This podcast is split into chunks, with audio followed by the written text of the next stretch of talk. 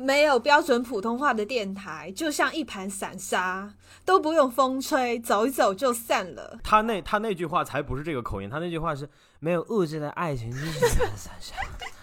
都不用宝贝喘的好性感哦，风吹。喘大声一点，我爱听。就对，那他他故故里他就是这样的。我得亏我我他妈戴耳机，我操！你说你这要公放了，全家整栋楼都听见了，我这以为我们家干嘛呢？宝贝喘大声一点。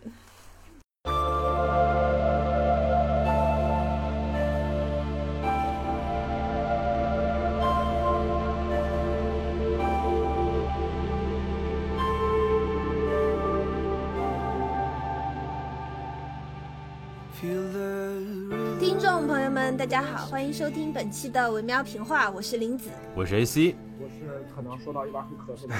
我是我是看过莎士比亚的维欧，嗯，不对，我是没看过莎士比亚的维欧。好的，那么今天我们大家欢聚在这里呢，是为了讨论一个，呃，近期刚刚呃完结，然后也引起了比较大的一波网络讨论的网飞出品的动画片，呃，《赛博朋克2077：边缘行者》。呃哎，是的，也，然后它的它实际上的官方中文名其实是叫赛博浪客，但是 anyway 没有关系，只是个名字而已。然后就是针对于这个动画片，其实我们包括主播群内部吧，就已经有比较大的一个分歧，关于这个作品的评价，大家褒贬不一的情况非常的严重。是的，然后呢，我们就觉得哎，还挺有趣的，那就大家一起来聊一聊，就是自己到底喜欢这个作品喜欢在哪里，呃，不太喜欢这个作品又不太喜欢在哪里，就是这样子的一期节目。嗯这个玲子玲子说的比较委婉哈，玲子说这个呃，我们就一起来讨论一下这个作品到底怎么样哈，的到到到到底有什么特色或者之类的。但是用我好朋友居士的话来说，就是你到底想咋的？你对这个作品评价这么低，你想咋的啊？这是他的原话。嗯，还挺奇妙的，就是我我呃我我在朋友圈发了一个评价，然后可能差不多，我觉得在我这儿可能是一个中上评的样子，就是我对他的态度就是还不错，但是没有这么多人就是疯狂夸赞的这么好。结果没想到我是我们播客当中对这个。就是好评如潮的动画评价最高的一个，我都懵了。就是我们的播客，我们的电台已经跟就人民群众的，就是口碑产生这么大的差距了吗？没错，哇！你们看看张喵晨特别会聊天，就是上来就进行一个切割，把我们另外三个人从人民群众之中切了出去。对，是，就是太心机了究竟是不是人民群众，就看你们等会儿的表现了。我我我那那我说我不是啊，我就不是，对不起。那么首先我们知道的是，就是这个动画片它本身的背景设定是完全来源于啊、之前波兰蠢驴所制作的游戏《赛博朋克2077》，然后基于这个世界观，其实他是原创了一个人物，叫做马克，以一个应该是中学生年纪的一个男孩子的视角，然后来展开这个叫做什么？你再说一遍。不是马克吗？哦，大卫，大卫对不起，叫大卫。所以马克是是大卫·马丁内兹啊！哦，对，马丁内斯，二代哦，已经做好准备要对大家输出这个，这个这个动画究竟怎么样了，连名字都没有搞搞 明白。对不起，他叫做大卫。我靠，马克是那个是是无敌小子，对不起，对不起，对不起，这个乌龙就是呃也理所应当，对吧？呃，这个从大卫的视角来进行展开，然后呢，嗯，对于我来说，对于我我先我先把我的观点亮出来啊，就是对于我来说，大卫这个角色带给我的最大的正面影响就是波驴呃波兰蠢驴呢，为了他在《赛博朋克2077》游戏本体里面增加了一条支线，啊、然后呢。你现在打开游戏、购买游戏或者下载游戏或者安装新的 DLC，就是将会体验到一点点多的剧情。这段剧情会交代你动画片里没有的，呃，马克，呸，怎么又是马克？大卫他们这波人对于 V 的这个时间线，他们中间会产生的交集，就是我觉得是。这个动画片对我来说最正向的一个影响，嗯，就是让我的游戏更好玩了一点点。等会儿波驴跟刘波是什么关系？就是波波兰蠢驴，刘刘刘波的刘海儿，他留疤了。替大家把这个想说的话说完了，好吧？好的，嗯，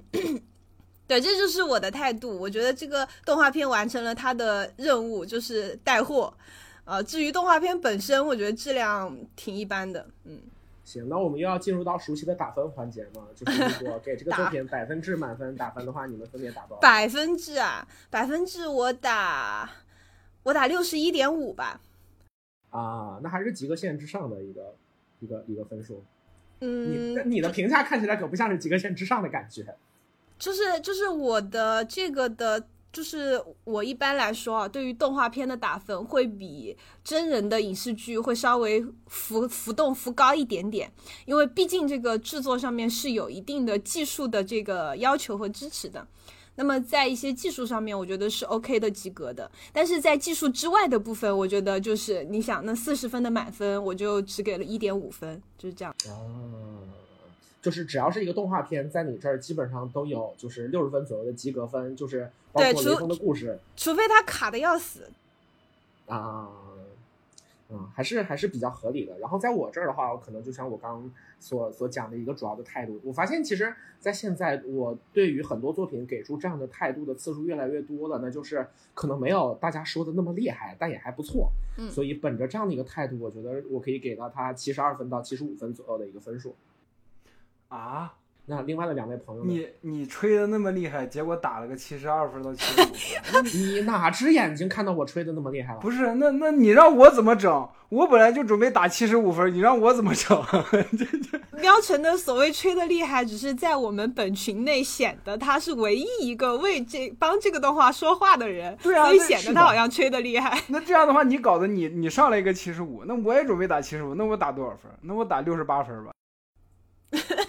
不是你你你不要管别人，你遵从你自己的内心。你管好你自己。百分之的话，其实我我我的想法是有个七七七十五到七十八左右。啊。你看，咱俩明明是同一个阵线的，然后你就偏偏要整出这些幺蛾子。其实你就是想跟林子一对，然后，然后结果发现就是其实这这个事儿是这样子的，就是有些人他对于八十分以下的东西就深恶痛绝了，就是口味比较刁。嗯，他就是你稍微不好他就不行。但是有些人呢，就是你虽然某些部分很不行，但是大体上还可以，那我就可以忍受。对啊，懂了懂了，这就是劳碌命跟少爷的命的就这种没错，少爷与我，是是是，哎呀。是谁敢伤害这个维欧，他就触碰到我的逆鳞了。什么玩意儿？我没刘海。好了，AC 宝贝儿的评分呢？我之前在豆瓣打的是一颗星，满分五颗星，我打了一颗星。但是我的评价肯定不是很客观，因为我只看了两集，就完整看完的只有两集。嗯，我看到第三集开头的时候，发现他跟这个所谓的团伙啊聚在一块儿的时候，我就有点看不下去了。所以说，嗯，你如果按照这个比例的话，那满分如果是一百分，那我大约也就给他二十分左右呗，对吧？啊，我知道为啥，差不多是这么一个分数。我知道为啥 AC 老师看到那看不下去，我也是看到那块儿，我就大概知道他后面要讲什么故事了，就是最后一集他会讲什么，我都猜到了。你你那你说说看，最后一集讲了什么？最后一集讲了，猜的不是就是就是中间他们团队肯定有一个拆伙，他们老大的他的命运肯定也对照着大卫的命运，然后大卫最后会怎么样，肯定也会陨落。就是就是他这这这他们这这群边缘人边缘人的最终的宿命就是就是那个样子。他他这个故事框架到到那块儿，其实大概大体能看出来。就如果如如果不是我真的太无聊了，没有东西看，我那一晚上可能。我有其他东西看，可能我也跟 AC 一样，我看到那块我就不看了，我就去看别的东西去了。那也是我那天晚上就没事干，实在没事干，我就一口气把那全看完了。嗯，我那天晚上实际上跟你的心态也是一样，我也到了这个转折点的地方，然后我突然一想，我还有睡魔可以看，我去看睡魔不香吗？于是乎我就去看了睡魔，结果睡着了。朋友们，我最近很多其实欠了很多作品。安东老师看完了这个呃女浩克，然后一直特别热烈的，每周看完都跟我夸一遍。然后他就问你看了没有？看了没有？看了没有？赶紧看，赶紧做视频。我直到前两天吧，我才把这个剧看完。然后《龙之家族》呢，也是我有朋友在看，他问我你看没看？快看呐，快看呐！然后我也是今天啊，今天才刚刚追上进度。呃，《指环王：力量之戒》我已经放弃了。因为我前段时间回家待了一段很长的一段时间，然后这段时间之内，我本来以为我可以把之前攒的这些剧都依次的补完，但是事实证明，就是我前段时间的精力反而的更加不够用啊。所以说，当我打开《边缘行者》的时候，确实没有想到，我就是之前其实还算是蛮期待的，结果是呃，确实没有想到看到的是这样的一个东西啊。所以说，确实是有点失望。我始终觉得，就是因为我们博客的几位主播非常多的讨论过关于作品的选择，就是就是连维欧同志一直有一个论调，就是说，如果我看到中间，我就大概知道他就是要后面要说的是什么，我就没有看下去的，就是想法和欲望了。我觉得这个，呃，他这句话是有他的道理的，但是这句话有道理的，它产生作用的情况，大概占所有情况当中也就百分之五十左右吧。就是如果你用同样的一个这个思路或者说逻辑去思考问题的话，你会发现很多很优秀的作品都被排掉了。因为，呃，比方说像《百年孤独》这样的这样的作品，然后它其实就是讲的就是这个家族的兴衰史嘛，而且它一定有兴就有衰嘛，这个家族到最后会终结嘛。但是这并不代表说你了解它之间所有的情节会怎样发生，然后甚至于说在你了解所有的情节都会怎么发生的时候，比方说我们看很多舞台艺术。那这个，尤其像舞剧之类，它甚至会在一开始给你把整个这一幕的剧情梗概给出来，你更多看的是这些人怎么去诠释这个情节的发展，怎么去表达，就是他们想要通过自己的艺术表达形式，你是说舞蹈也好，然后呃，就是话话剧的这种戏剧戏剧式的表达也好，他要怎么样通过这些东西，把他需要表达的那个东西精准的戳到你的心上。就是从这一点上来讲的话，我其实不太认同，就是他呃不看金庸是因为自己已经知道了大概会发生什么情情节的这种说法。就是你了解他会发生什么情节。呃，插一嘴，我不看金庸仅仅是因为我懒，不是因为。我这不是希望把你当一个就是，哎呦，希望把你当一个正常的人来看嘛，就是，对，挺好的。嗯，反正就是在很多的问题上吧，我觉得我们在看一个作品之前，就是可以先做一个判断，就是我们会呃看这个作品里面的什么，我们会享受这个作品里面的什么。比方说有一些节奏很快的一些剧，我们可能看的就是它的呃急速发展的情节，然后呃非常出乎意料的反转。但是另外的一些剧，我觉得我们就可以就坐下，慢慢的就是开始享受这些东西。呃，你知道那个高潮会来，但在高潮来之前，它需要。呃，慢条斯理的把各种各样的细节都给你给出来，要先把这个盘根错节、错节的局势先展现在你的面前。比方说侦探这样的剧，呃，或者说是算了，一时间想不到别的例子。总而言之，就是呃，不同的作品有不同的观赏方式吧。我觉得这一点对于你可能看的东西比较多，然后呃，想要找到自己喜欢的东西的，想要发掘自己审美的朋友来说，呃，是比较重要的一点。那呃，但是呢，就是关于赛博浪克这个作品的话。其实我不得不说，连维欧同志的判断其实一定就是百分之八十以上是正确的，就是确实正确。所以，所以这回我是认同他的。我再插一嘴，我再插一嘴，就是你刚刚说那个，你看你知道结果了，知道大概走向了，然后要看中间的那些戏，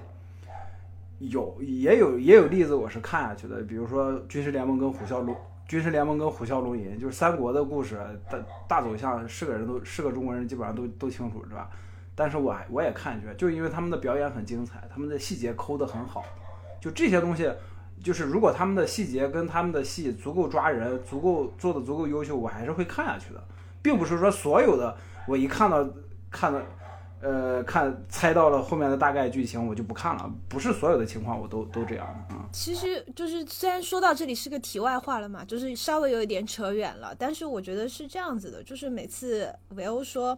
我猜到了，然后就不看了。其实是一个相对比较粗暴的说法，因为事实上我们大家可能都会有这种感受，就是看某一些作品的时候。特别是当它本身是一个相对比较平庸的作品的时候，然后你一看到某一些情节的出现，你几乎百分之百可以肯定，它又会给你端出一盘陈年老菜来。这个时候，你就对它的过程和结局失去了兴趣。我觉得，就是当我们说我已经猜到了，所以不看了的时候，其实是对那样的情景的一种抵抵抗，而不是说。所有东西，那那你要说的话，我看《东方快车》，对吧？那我都知道结局，一遍又一遍的看。啊，那那对，说起这个，说起这个，我也我也想扯回一下《赛博浪客》，就是，嗯，就是怎么说呢？就是我我感觉，呃，其实它面向的群体是更年轻的群体，就或者说阅片量更少的人，或者说呃没有看过类似作品的人，可能看这这这类的作品就可能会就是嗯，你们懂吗？呃，我是的，是的，我我我们几个就是在看完之后，就是异口同声的都说出了这种就是老逼的判断，就是说，就是他们把这个东西夸的这么厉害，是没有看过那些好东西吗？不是，我我不是不是说这个意思，就是可可能他们在看了很多的作品，很多相同题材类、相同题材类型的作品之后，他们再看《变形者》，可能也会像咱们这样的一样的感受。那不是你你俩说的不是一句话吗？对啊，而且你不得不承认，就是所有的老逼都是这个样子的。或者就是，所以我刚刚说，就是我们需要把这个片子的呃制作背景，我就需要聊一下，就是至少班机社这个东西必须得抬抬出来。对，班机社还是要说一下的。对，它的制作公司是班机社。那么当你看到它的制作公司的时候，其实你可以对这个动画本身要讲的故事的大概方向是有一定的一个预期的了。就是说，它绝不可能是一个如《赛博朋克2077》游戏本体一样硬核的去跟你聊赛博设定、科幻，就是它不可能是这样的一个作品了。你如果如果说咱咱们咱们就是如果啊，就如果说这《赛博朋克二》不是不是《赛博朋克2077》，就《边缘跑者》这个动画，哎，它到到底叫什么？算了，我想起什么说什么吧，就就爱爱叫啥叫啥。就反正《边缘行者》这个动画，如果它的导演是大有克洋或者说押井守这种人来拍。可能会拍出就是我们期待的效果。对对，但是但是不是对吧？他好像金石杨之吧？金石杨之是监督还是作画来着？是导演。呃，导演金石金石杨之就是监督是吧？就是呃，刚刚你提到标题的问题嘛，就是我我之前去考证考据了一下，就是因为我很烦一些呃，明明官方是有中文名的，但是却。出现了奇怪的译名，就是这个译名可能也不是说就就就比原名更更扣题或者什么样，但就是有一个不同的一个名字，然后我很烦这种现象，然后后面发现是大陆的观众在普遍没有办法登录正版网飞的情况下，采采用了台湾那边的翻译。嗯嗯嗯嗯，台湾那边。边缘行者是最早是台译，然后它的正式的官方中文名是赛博浪客。对，因为他，因为他就是，我记得最最早他 PV 或者预告片出来的时候，微博在传的时候是直接把台湾奈飞那边的预告片拿拿过来了嘛，嗯，所以肯定先传播的就是台湾那边的译名。好，其实好多奈飞好多奈飞的片子都是这样，好像。没办法，因为奈飞这个在中国没有不中国没有这个东西嘛。你怎么说的呢？中国台湾省是有的，中国香港是有的，你能不能严谨一点？就是就是奈奈飞滚出中国大陆，好吧？奈飞滚出中国大陆，对对，我们中国大陆不需要你，好吧？有和没有的部分都是中国自古以来的神圣不可侵犯的。嗯嗯，说的很好。刚刚 AC 宝贝儿想要聊什么来着？回头节目就爆了，我靠！我就是想要简单的敏感时期，也不是反驳吧，因为喵晨刚才的意思好像我们都是采用相对比较老逼的这种措辞，就是我们会说，呃呃。这个这个觉得夸他夸的过火的都是没看过啥东西的，我其实反而倒没这么想。我觉得对这个作品大加赞赏的，或者说我至少是我我视线范围内的吧，对他大加赞赏的人，嗯，你不能说他阅片量少或者是怎样，但是我觉得他们确实是有一定的共同点，但是这个共同点呢和所谓的年轻不沾边儿，反而我觉得给这个片。评价特别特别高的，有相当大的一部分是比较大龄的粉丝，大龄的成年男性粉丝。哦，大龄的成年单身男性粉丝，然后痛哭流涕的说：“太感人了，这就是我想看的热血恋爱。”是这样哈，操，是这样啊，我就是咱们咱们就咱们就客观的说，其实他就 Lucy 跟大卫在月球上那一段，其实是很。就是很抓人的，就是他的那个他的那个技法跟运镜，还有他那个配乐一起，他那个镜头在一升，就是那个感觉是很好的，就是的确是能抓住很很多人的，就是刨除什么硬核什么玩意儿，没有那么多人在乎硬核的，就是刨除这些这个东西，你面向大众的话，你单把这段拎出来，很多人去看了，就会感受到那个那里面的那那那段情感是是什么样的，啊，就他那段是拍的很好的。我的评价是月球月球的那一段，不管从氛围还是情绪还是技法上，不如千年女优。你你别你别拿千年女优比啊！你这就感觉是你你这就感觉是拿拿小时代跟跟跟一一比是吧？小时代小时代怎么跟杨德昌比？我接着说哈，我接着说，然后就是因为说实话，我对这个片儿本身内容上可能说的没有那么多，但是。呃，随着你们提到一些东西哈，我可能就跟着这些东西说我的说法，就是或者说我的想法哈。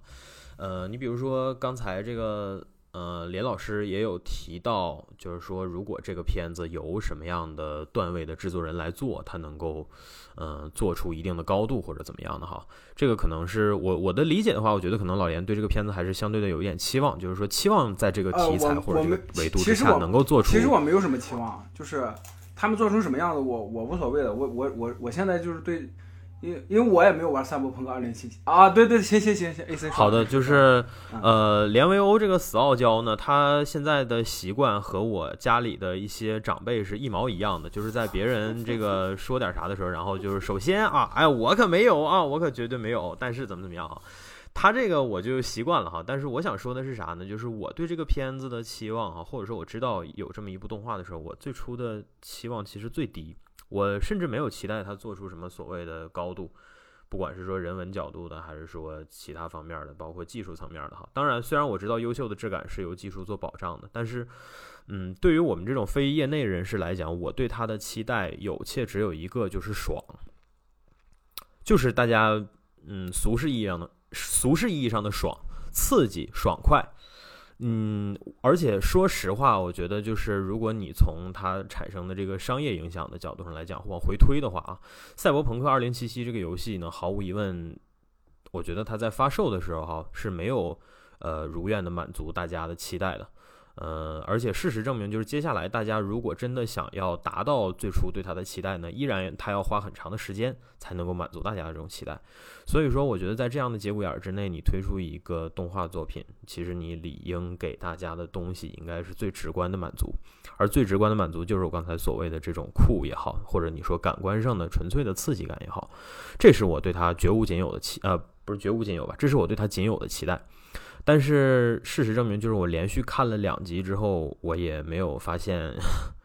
这方面的东西。之后的话呢，我开始觉得这有可能是因为东亚人，呃，作为这个制作班底导致的情况。呃，我们不可否认的一件事，就是在玩爽这方面的话，东亚人普遍是没有欧美的制作班底要擅长的哈。呃，我们过于的执着于在这样的背景里头加入一些所谓的有人文意义的东西，或者说现实主义的东西，但是这些东西呢，经常会把一部作品撑到过于的饱满，或者说撑到嗯有点顾此失彼的程度，就是说最终这个作品会变得嗯看上去怎么讲呢？就整个作品的气质看上去就会比较迷失，或者说比较忧郁。反正总而言之，不会是一个能够让你感官上最直观的能够有爽快的地方。至于说这个 David 和 Lucy 他们俩的这个爱情啊之类的哈，这里边所谓的这些意象传递出来的浪漫呢？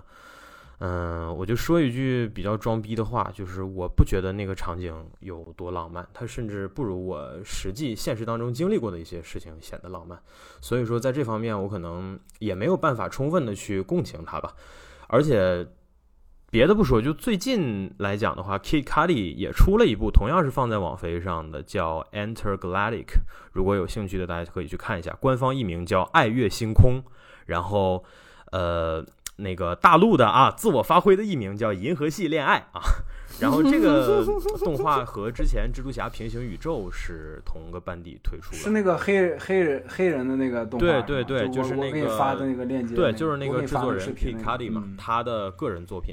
这个作品展示出来的，你说就是通过意象展示出来的浪漫，我觉得可是要比《边缘行者》这种程度的要高多了，真的，所以说我觉得。虽然说这里面肯定就我我的看法肯定有局限嘛，但是我在同一时期之内，就是我在同一时期接触的这么几个信息当中，我就立刻能找到比他就是在各个维度都能找到比他更出色的东西，所以确实是这部作品没有满足我的预期，所以我既没有耐性看得下去，我也没有给很高的评价，就是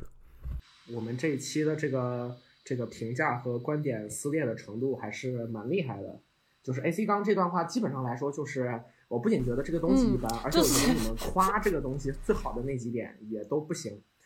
就是这个，我觉得应该是大家就是如果在那个小宇宙和喜马拉雅找所有的聊赛博浪克的播客里面，你能听到的和大众的评判最远的这么一个评价，我觉得。嗯，差不多。所以我们这是摆明了得罪人的一期啊。我觉得不算得罪人吧，就是就是大家就是，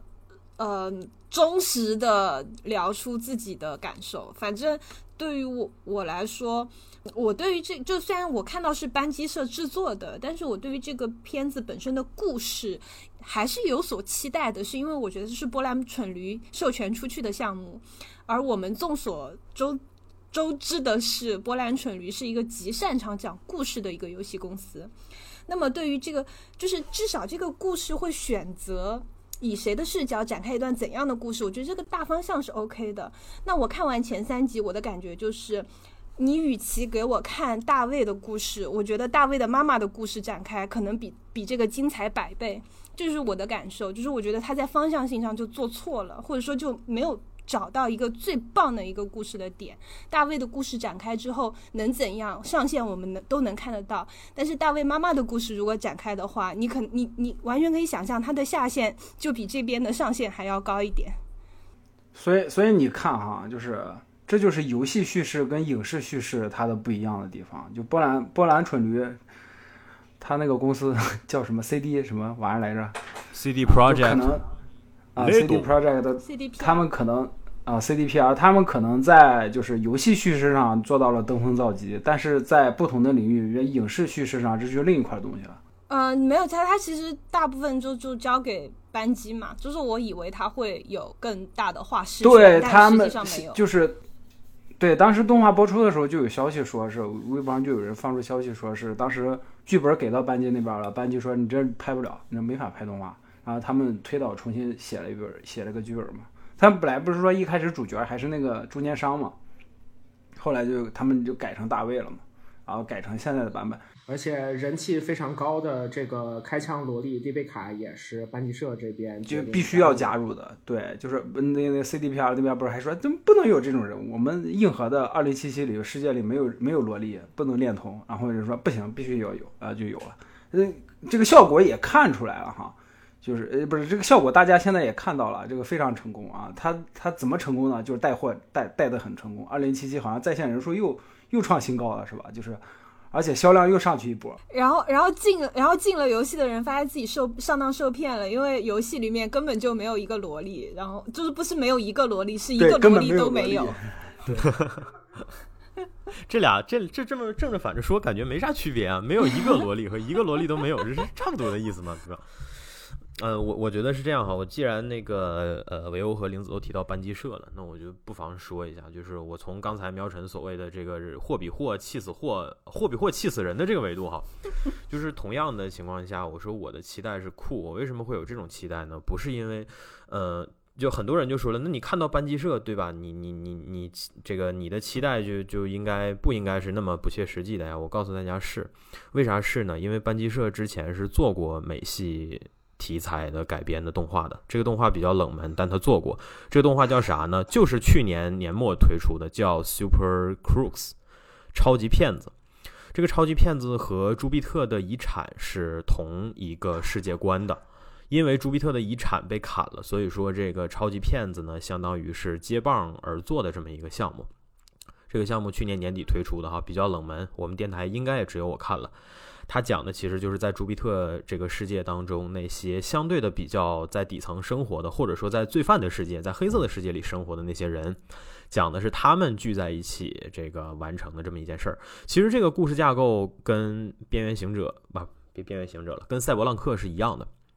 这个故事架构跟赛博朋克讲的具体的这些东西也是也是类似的。然后包括说一帮看起来的坏蛋聚在一起搞事情啊，或者是之类的啊，它其实是我觉得它的它的呃基础构架是相似的，而且它也都是美系的作品。就这两个作品的应该有的使命都是做出酷，做出爽，但是超级骗子就做到了，而。嗯，赛博浪克对吧？最后就是那样的一个东西，让大家看起来苦哈哈，然后这个非常郁闷的这么一个结尾，你还得流着眼泪，这个说，哎呀，他太感人了，对吧？你说，你说，你你就你就你就你就说这种这种情况，对吧？我我我确实是难以给出。满意的哦，在这里跟所有就是对这个大结局不满意，但是就是又又又又觉得这个片子还不错的朋友们说一声，你可以下载《赛博朋克二零七七》，去游戏主线里面把亚当重锤打得遍体鳞伤，那个什么，把他暴揍一顿。是的，是的。然后呃，事实上很多人都这么做了哈，就是这个赛博浪客。播完之后，就是大家看完之后，好像上线第一天吧，就梗图基本上就出来了，全是关于亚当重锤的 memes。有做那个呃，Rebecca 的一体突然变成这个呃什么那个红莲罗岩啊，变出一个大钻头，然后把这个从天而降的亚当重锤给狠狠爆局的。然后还有什么是我看过最过分的一张？有有这种爽向的 meme，就是基本上就是讲怎么暴暴揍亚当重锤，也有实际进到游戏里头去把他又杀了一遍的。然后还有那个那种反向的，就是就是怎么讲比较比较刀子向的哈，就是我看过最夸张的一张是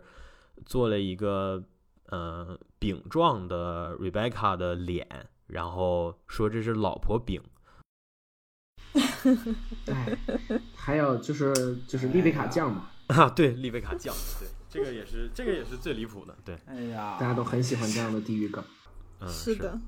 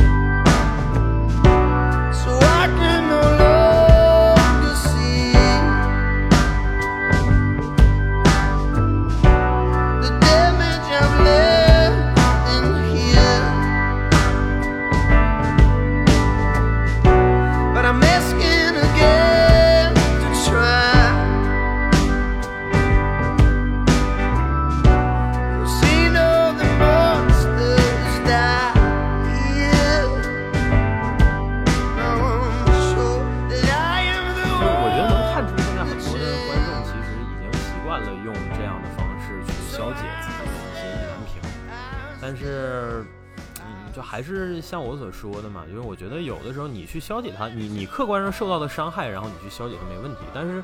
很多时候，我觉得你还是要思考一下，你是为什么打开的这个作品，以及说你看这个作品之前，你有什么样的期望，你想要寻求的是什么东西。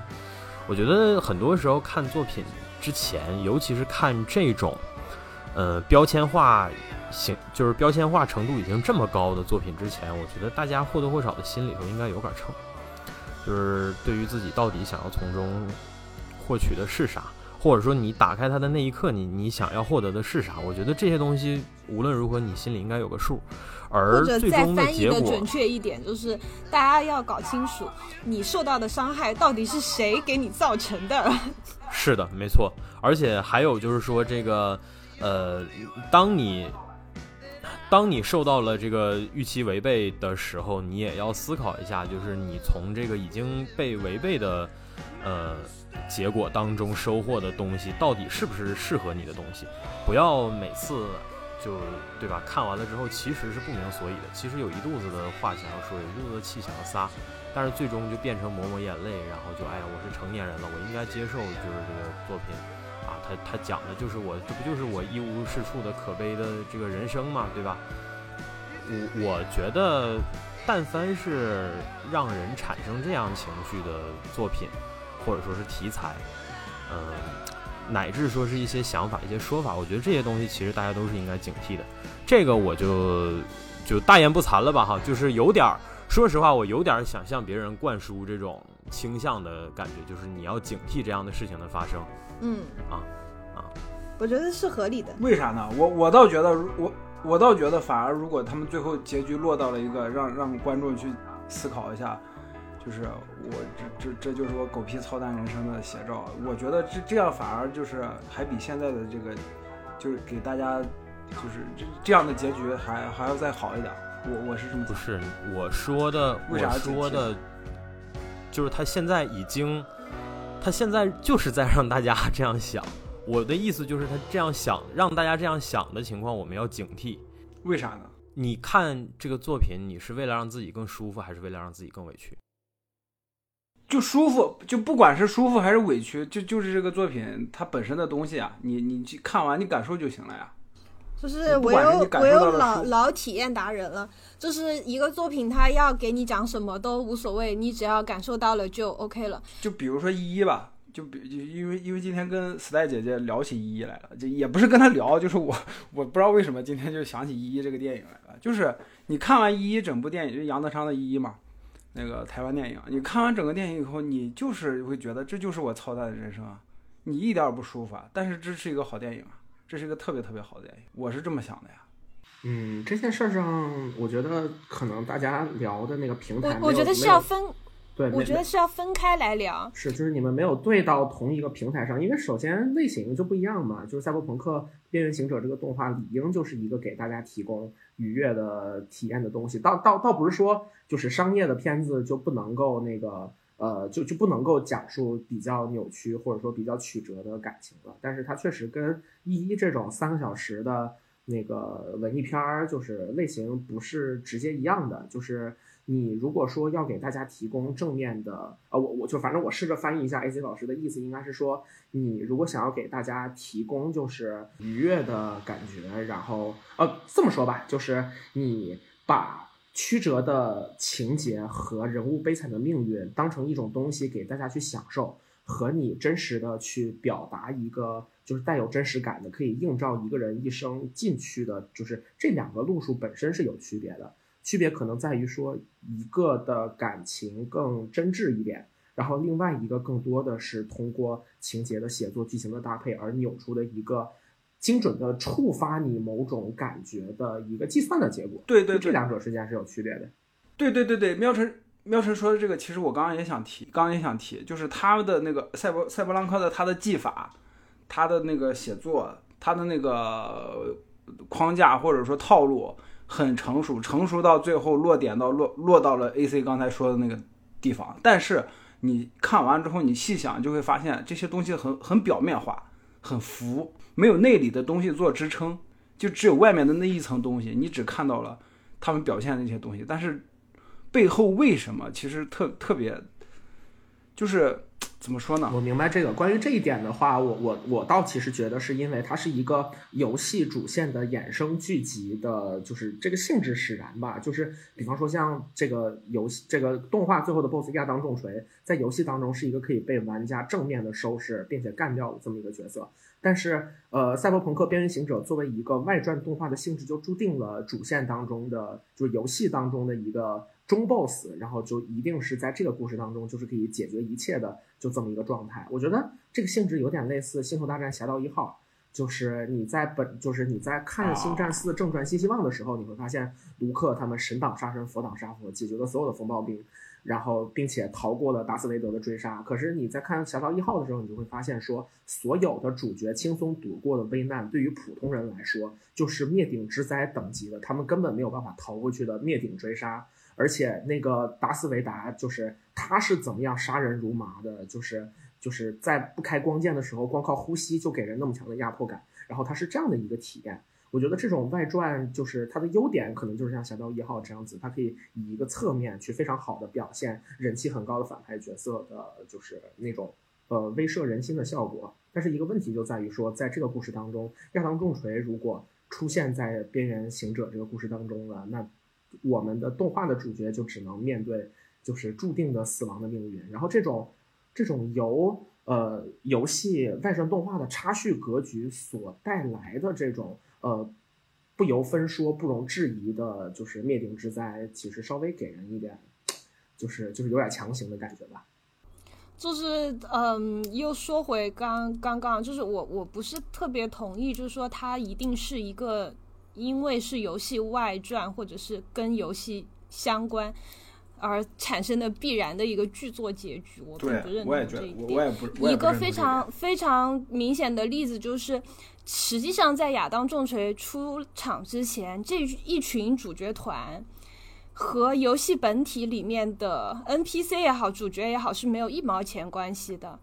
那么也就是说，你完全可以做一个彻底浮空的。呃，一个故事，那不正好就是就是在这个 boss 这儿，他们就想加这个东西吗？啊，对。那么你在这里加了这个东西，是你让大家可以下载游戏再来爽。这个有点类似于，就是说我给你一个东西，但是在最爽的地方给你卡住了，然后你氪金你就能爽了。是的，就是 V 我五十，直接帮你解决亚当重锤。是的，就是这点，我觉得是比较。低劣的，或者说鸡贼，呃，一个诱导消费的一个技法吧。但是我还是话还是又说回来，就是这个故事它之所以会差一点气儿，最关键的原因就是你放着几条几种可能做的方案，呃，不选，然后选了一个。让青少年可能觉得爽，或者你会你的目的是让人爽，所以你选了这样一个少年的角色。但事实上，就最近在眼前的例子，你你做他妈妈的那条线，你能做的非常非常之深刻，因为他的妈妈是就是我们玩游戏的人会知道，这个呃这个小就是他们这个医疗机构这个伤病小组，它其实是一个嗯 就是富人才能使用的一个。呃，生命保障的一个体系，然后他妈妈甚甚至是政府工作人员，对吧？应该是这么。对这个动画，这个动画里也有体现，就是他们有有一定身份阶层或者有一定有钱的人，就是他们那个医疗小组立马几不到一分钟马上到场。对，就是你玩这个游戏，你的第一个任务就是帮助一个一个非常有钱的客人，把他几乎没有生命体征的身体送到医医医疗小组可以。救援的位置，就是他其实在讲这样一个故事，然后同时，呃，大卫的妈妈又是一个走私犯，他通过自己的工作，然后去走私，偷到一些官方一体，然后卖给黑黑黑市的医生，然后来赚取生活费用，来供自己的孩子去读书。同时，他这个读供孩子读书的目的是因为。这个大的财阀公司对于整个社会的掌控力度到了无法去反抗的地步，所以他觉得儿子一定要进入这个体系才有路可走。这样一个故事，这样一个人，你聚焦在他这里，《赛博朋克2077》这一个标题可以被你写的淋漓尽致，可以让你从上到下的把所有的世界观都展现，然后每一个他可以接触的人，不管是帮他走私的。的警察，还是收他收他钱的这个这个一体医生，还是他会接触到的其他人，甚至是就是儿子阴差阴差阳错之下使用了这个一体，就是从以他为出发点，可以展开的故事更精彩、更丰富、更多元。但是非常令人遗憾的是，班机挑选了一个。青少年会感兴趣的恋爱热血故事，来对这个世界观进行利用和解构，我觉得这是非常非常重大的失误，是我觉得这个故事永远不可能抵达一个好的上限的根本原因，就是一开始第一步就迈错了。我非常感谢玲子刚才提供的这个绝佳的助攻哈。既然这样的话，玲子把球传给我了，我来借势给大家安利一部美剧。这部美剧叫做《清洁工》的 Cleaning Lady，也可以叫女清洁工哈。是由这个艾洛蒂袁女士，也就是之前捍卫者系列的艾丽卡作为呃大女主的这么一部剧。呃，这个剧实际上格局跟玲子刚才说的这种设想式的展开是类似的，也是一个妈妈为了。呃，给重病的儿子治病，然后他这个利用自己之前作为清洁工时候非常专业的保洁知识，然后帮助一个犯罪团伙处理他们的犯罪现场的这么个故事。呃，这个故事挺有意思的啊。虽然这个剧比较冷门，但是这个剧其实就非常符合玲子刚才说的这个先觉格局，所以它实际上也确实很精彩。虽然比较小众就是了哈，推荐大家可以看一下，肯定比赛博朗克这种展开方式啊要高明的多。就是你们可以看一下，在那样的维度之下展示，虽然它不是赛博故事，但它是有犯罪要素嘛，对吧？其实这些东西有的时候是大同小异的，所以可以试图体验一下。然后我大概从就是剧情的这个构架和展开讲一讲我的不满意嘛。那么制作上面虽然我给到了一个六十分的及格分，但实际上我对它制作也是不满意的，觉得很乏味的点在于，呃，就是我先说啊，因为我看到第三集就没看了，因为我觉得 有点太无聊了，太无趣了。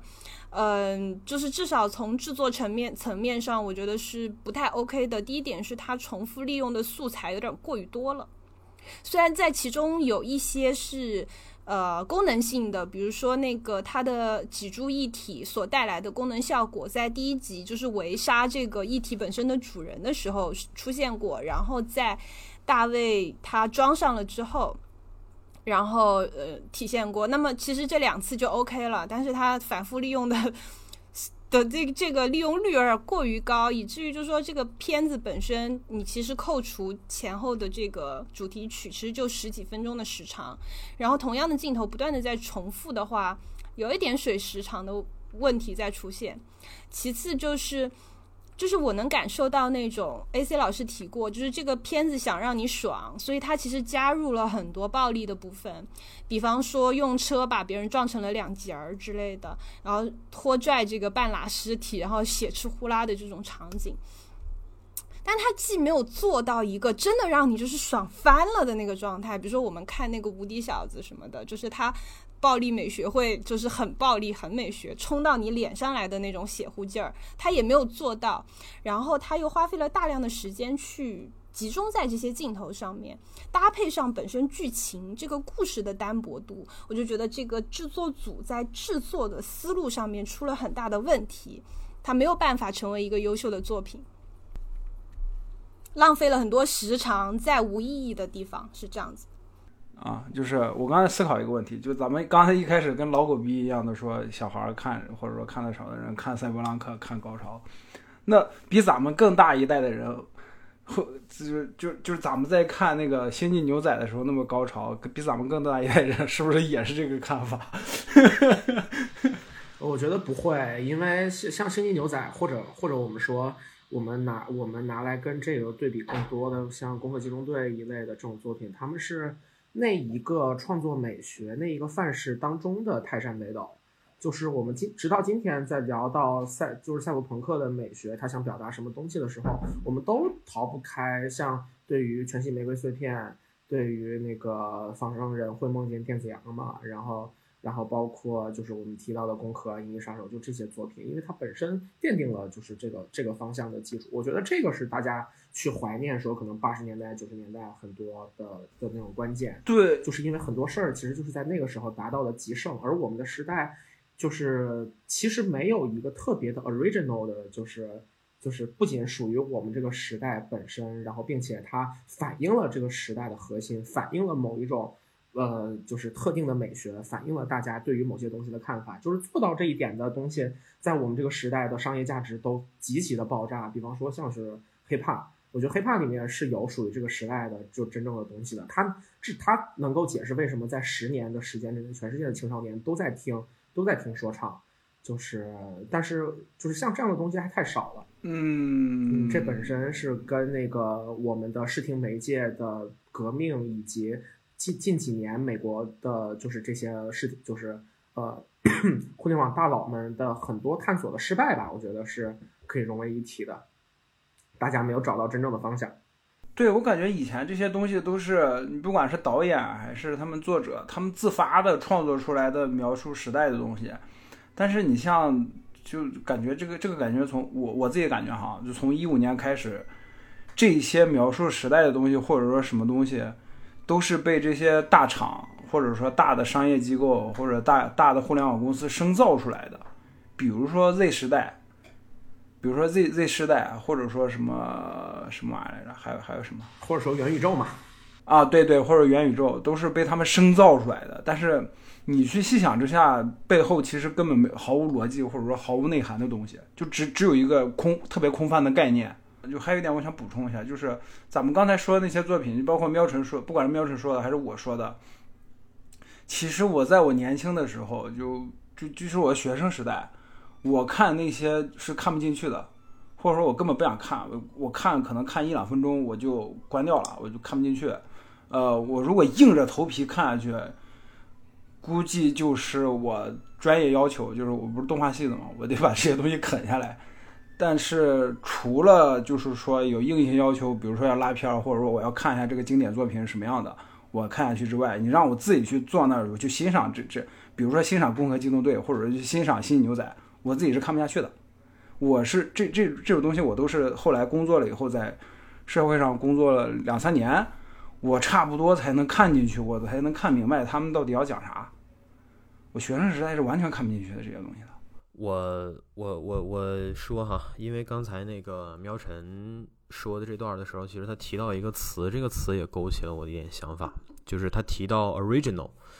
你在说这个星际牛仔，然后包括那个时代的作品的时候哈。嗯，我为啥想到这个词儿呢？英文啥意思？对，那个英文啥意思？我正经发问，我不是为了整活。你可以，你你看你怎么说，反正解释很广泛。你可以在这个场合里头，你可以说原创的，或者说是源头的啊，原始的。呃，我我引用，对我引用这个呃，牙买加歌手 Major Macrio 的一句话哈，呃，Original people do original song。就是这句话，他从自己年轻的时候，哈，二三十岁，刚刚开始进入到舞厅雷鬼这个领域，开始每次表演也好，然后这个只要是现唱啊，不管是节目还是表演，他都会说，一直说到现在，他已经六七十岁高龄了。为什么他一直把这句话带在嘴边呢？是因为他的本身的演唱的技法，在呃舞厅雷鬼这个领域。以就舞厅雷鬼本身其实已经是雷鬼乐里头一个比较特殊的分支了。它一般来讲是非常吃现场表演的，因为它就是从现场所谓 dance hall 嘛，对吧？它是在呃起源于现场的这么一种形式。然后它当中的很多效果，就是这个音乐门类里头的很多效果是非常要求现场性的，所以很多歌、很多表演录成。呃，音乐录成这个呃录音室版之后呢，反而没有现场。对，录成唱片以后是没有现场表演那么出色的。但是他的问题在哪儿呢？就是他在这个特殊的门类里头依然非常的特，所以他是特中特。他的唱法非常特殊，他会用这种所谓的，对，他会用这种所谓的就是有点尖细的那种声音，就突然。就是我们说几腔怪调的这样的感觉哈，他会频繁的使用这个作为他歌曲当中的 ad libs。那这样感觉他这种舞厅雷鬼是属于雷鬼雷鬼乐中的爵士啊，就是你必须现场可能随随随性发挥的。呃，他可能更接近 hiphop 一点，因为它里头说唱的段落也比较多。我知道嘛，我就说就可能他会不会现场表演的时候肯定即兴发挥的，就是哎我原来的歌词是这个，对对对，说这个啊，对对。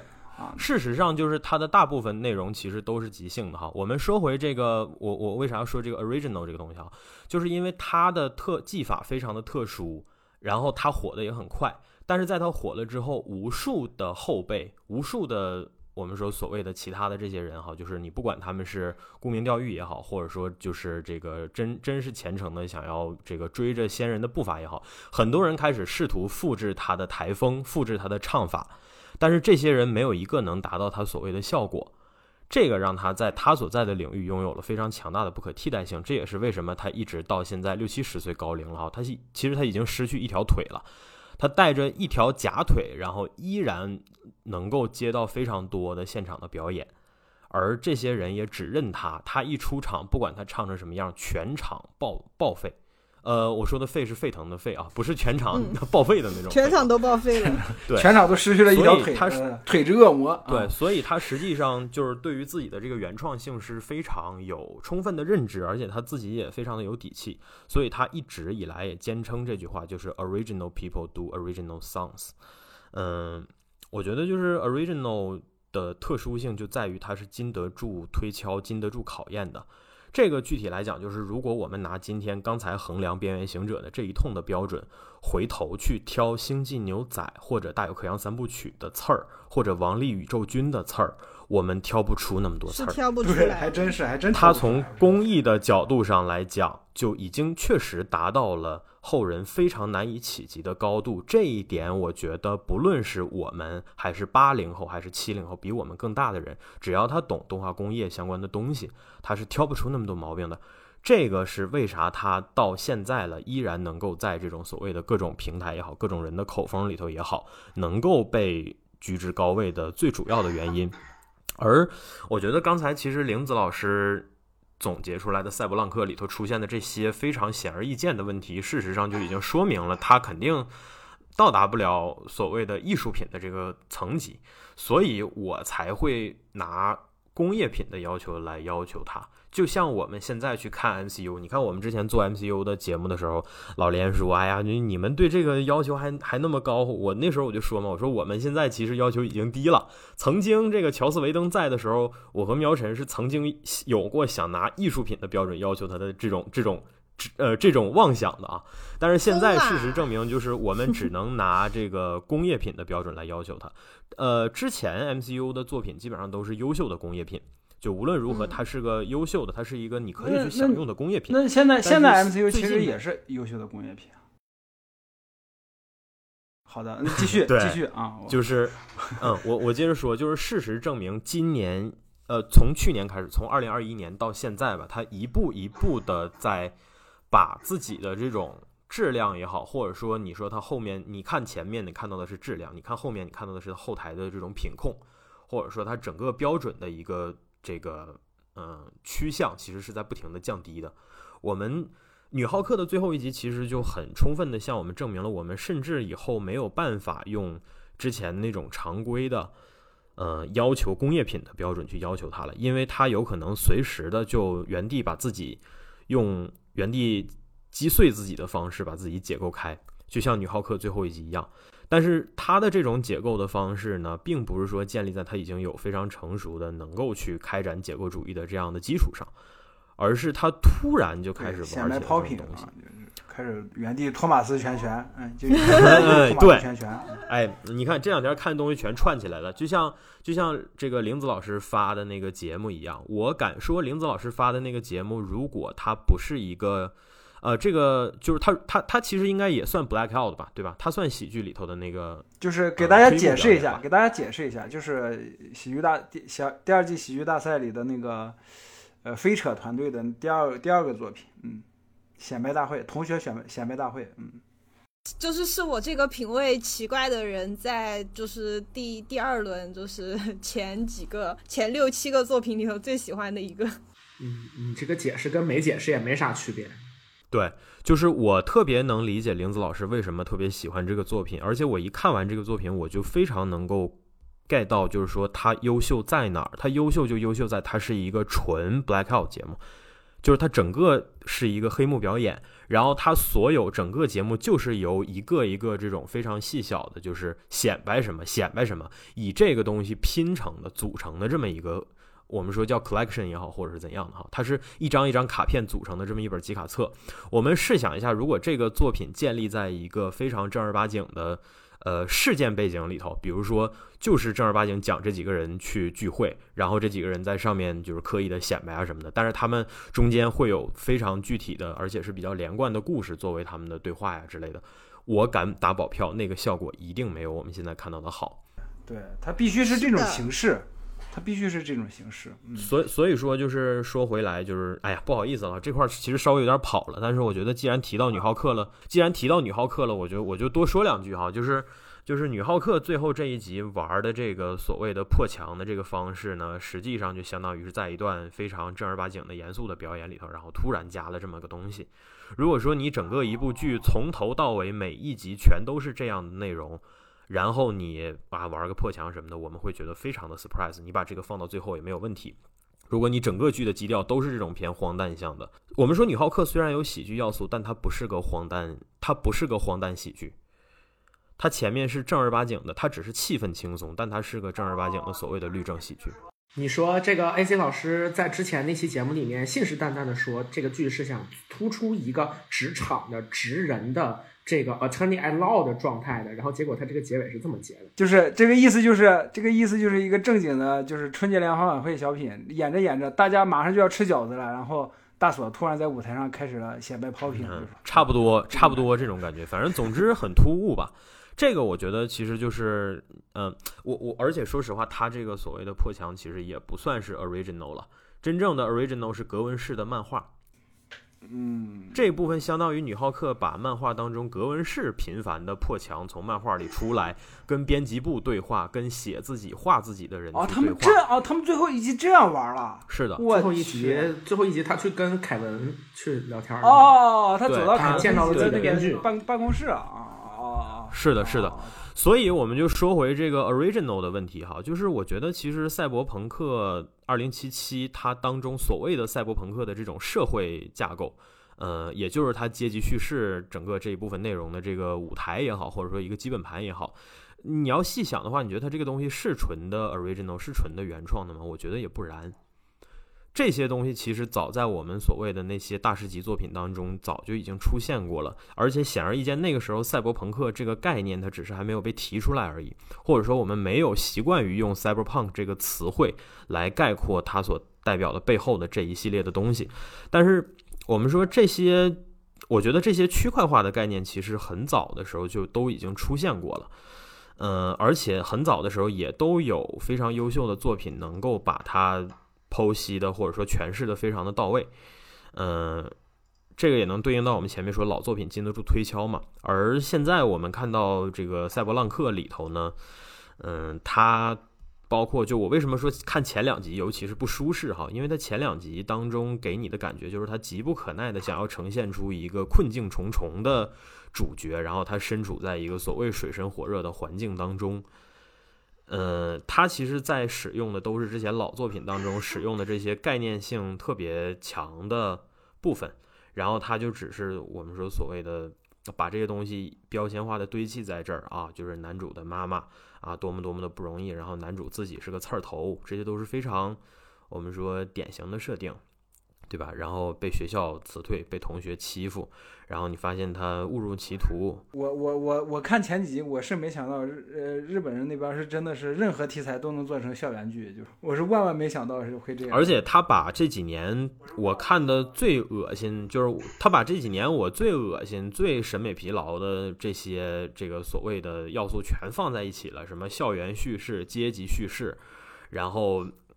呃呃，我们说这个所谓的嗯、呃边缘人呃集结的这样的故事，边缘人集结，啊甚至于就是说我们说还没看到集结，对吧？甚至前两集都完事儿了，这个队伍的雏形都还没有形成。它一共几集？一共九集，对吗？七集啊，一共才七集，一共才七十集，啊，十集哦哦，一共对不起，十集，行吧？你们一个个 就是这个地方可能得剪一下。不是你们两个没完全没有看完的人，然后在那说对一共几集，你觉得有说服力吗？就是一共十集的动画，然后到第二集结束，然后整个这个 team up 的过程都还没有开始。对他剧他他节奏节奏不对，但但也他也不是不对，就是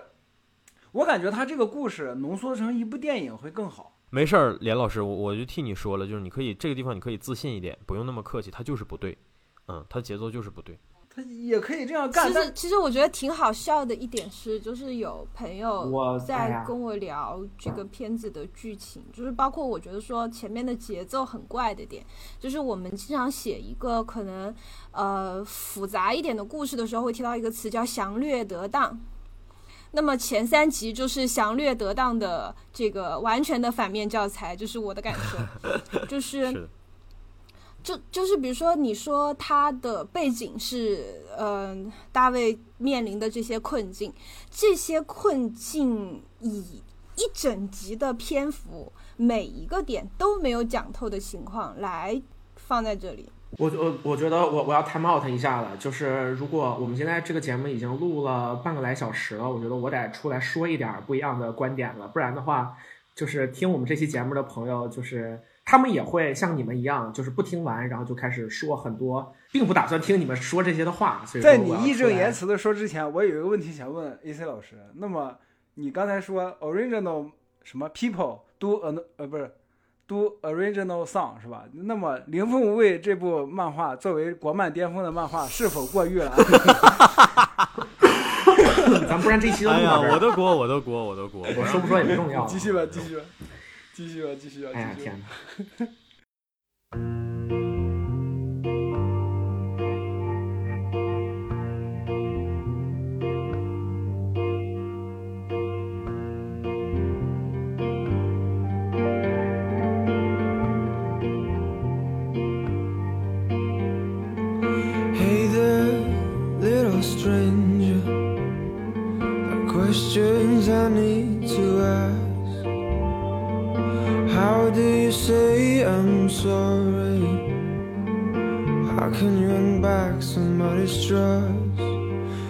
first thing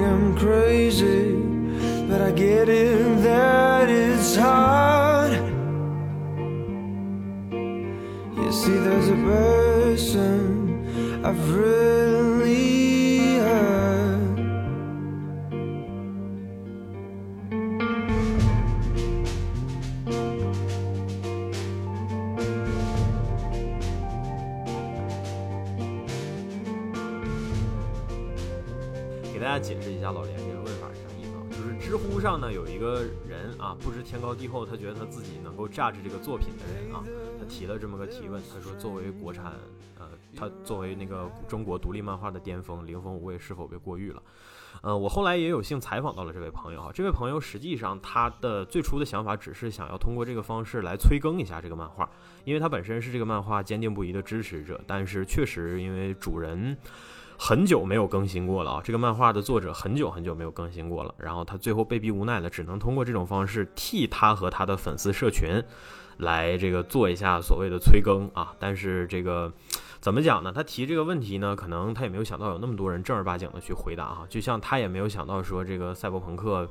边缘浪客啊，这么一部作品，然后你看，你看哈，刚才玲子还特地纠正了这个名字，结果我敢说，刚才我们录了这差不多得有一个半小时的节目里头，我们至少叫出了 N 多，叫出了十多种不同的叫法吧哈，赛博朋克、边缘行者、边缘行者、赛博浪客，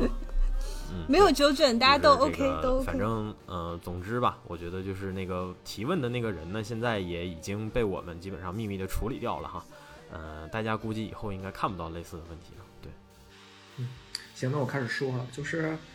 就是说实话哈，因为我们做这个节目，然后也面对各式各样的听众，这些听众当中呢，有一直听我们节目的，然后也有可能比方说在小宇宙或者说是在喜马拉雅，然后搜自己感兴趣的主题，呃，点进来听的朋友，然后我觉得。如果不是一直了解我们节目调性的朋友，说实话，听前前面三十三十来分钟，可能就会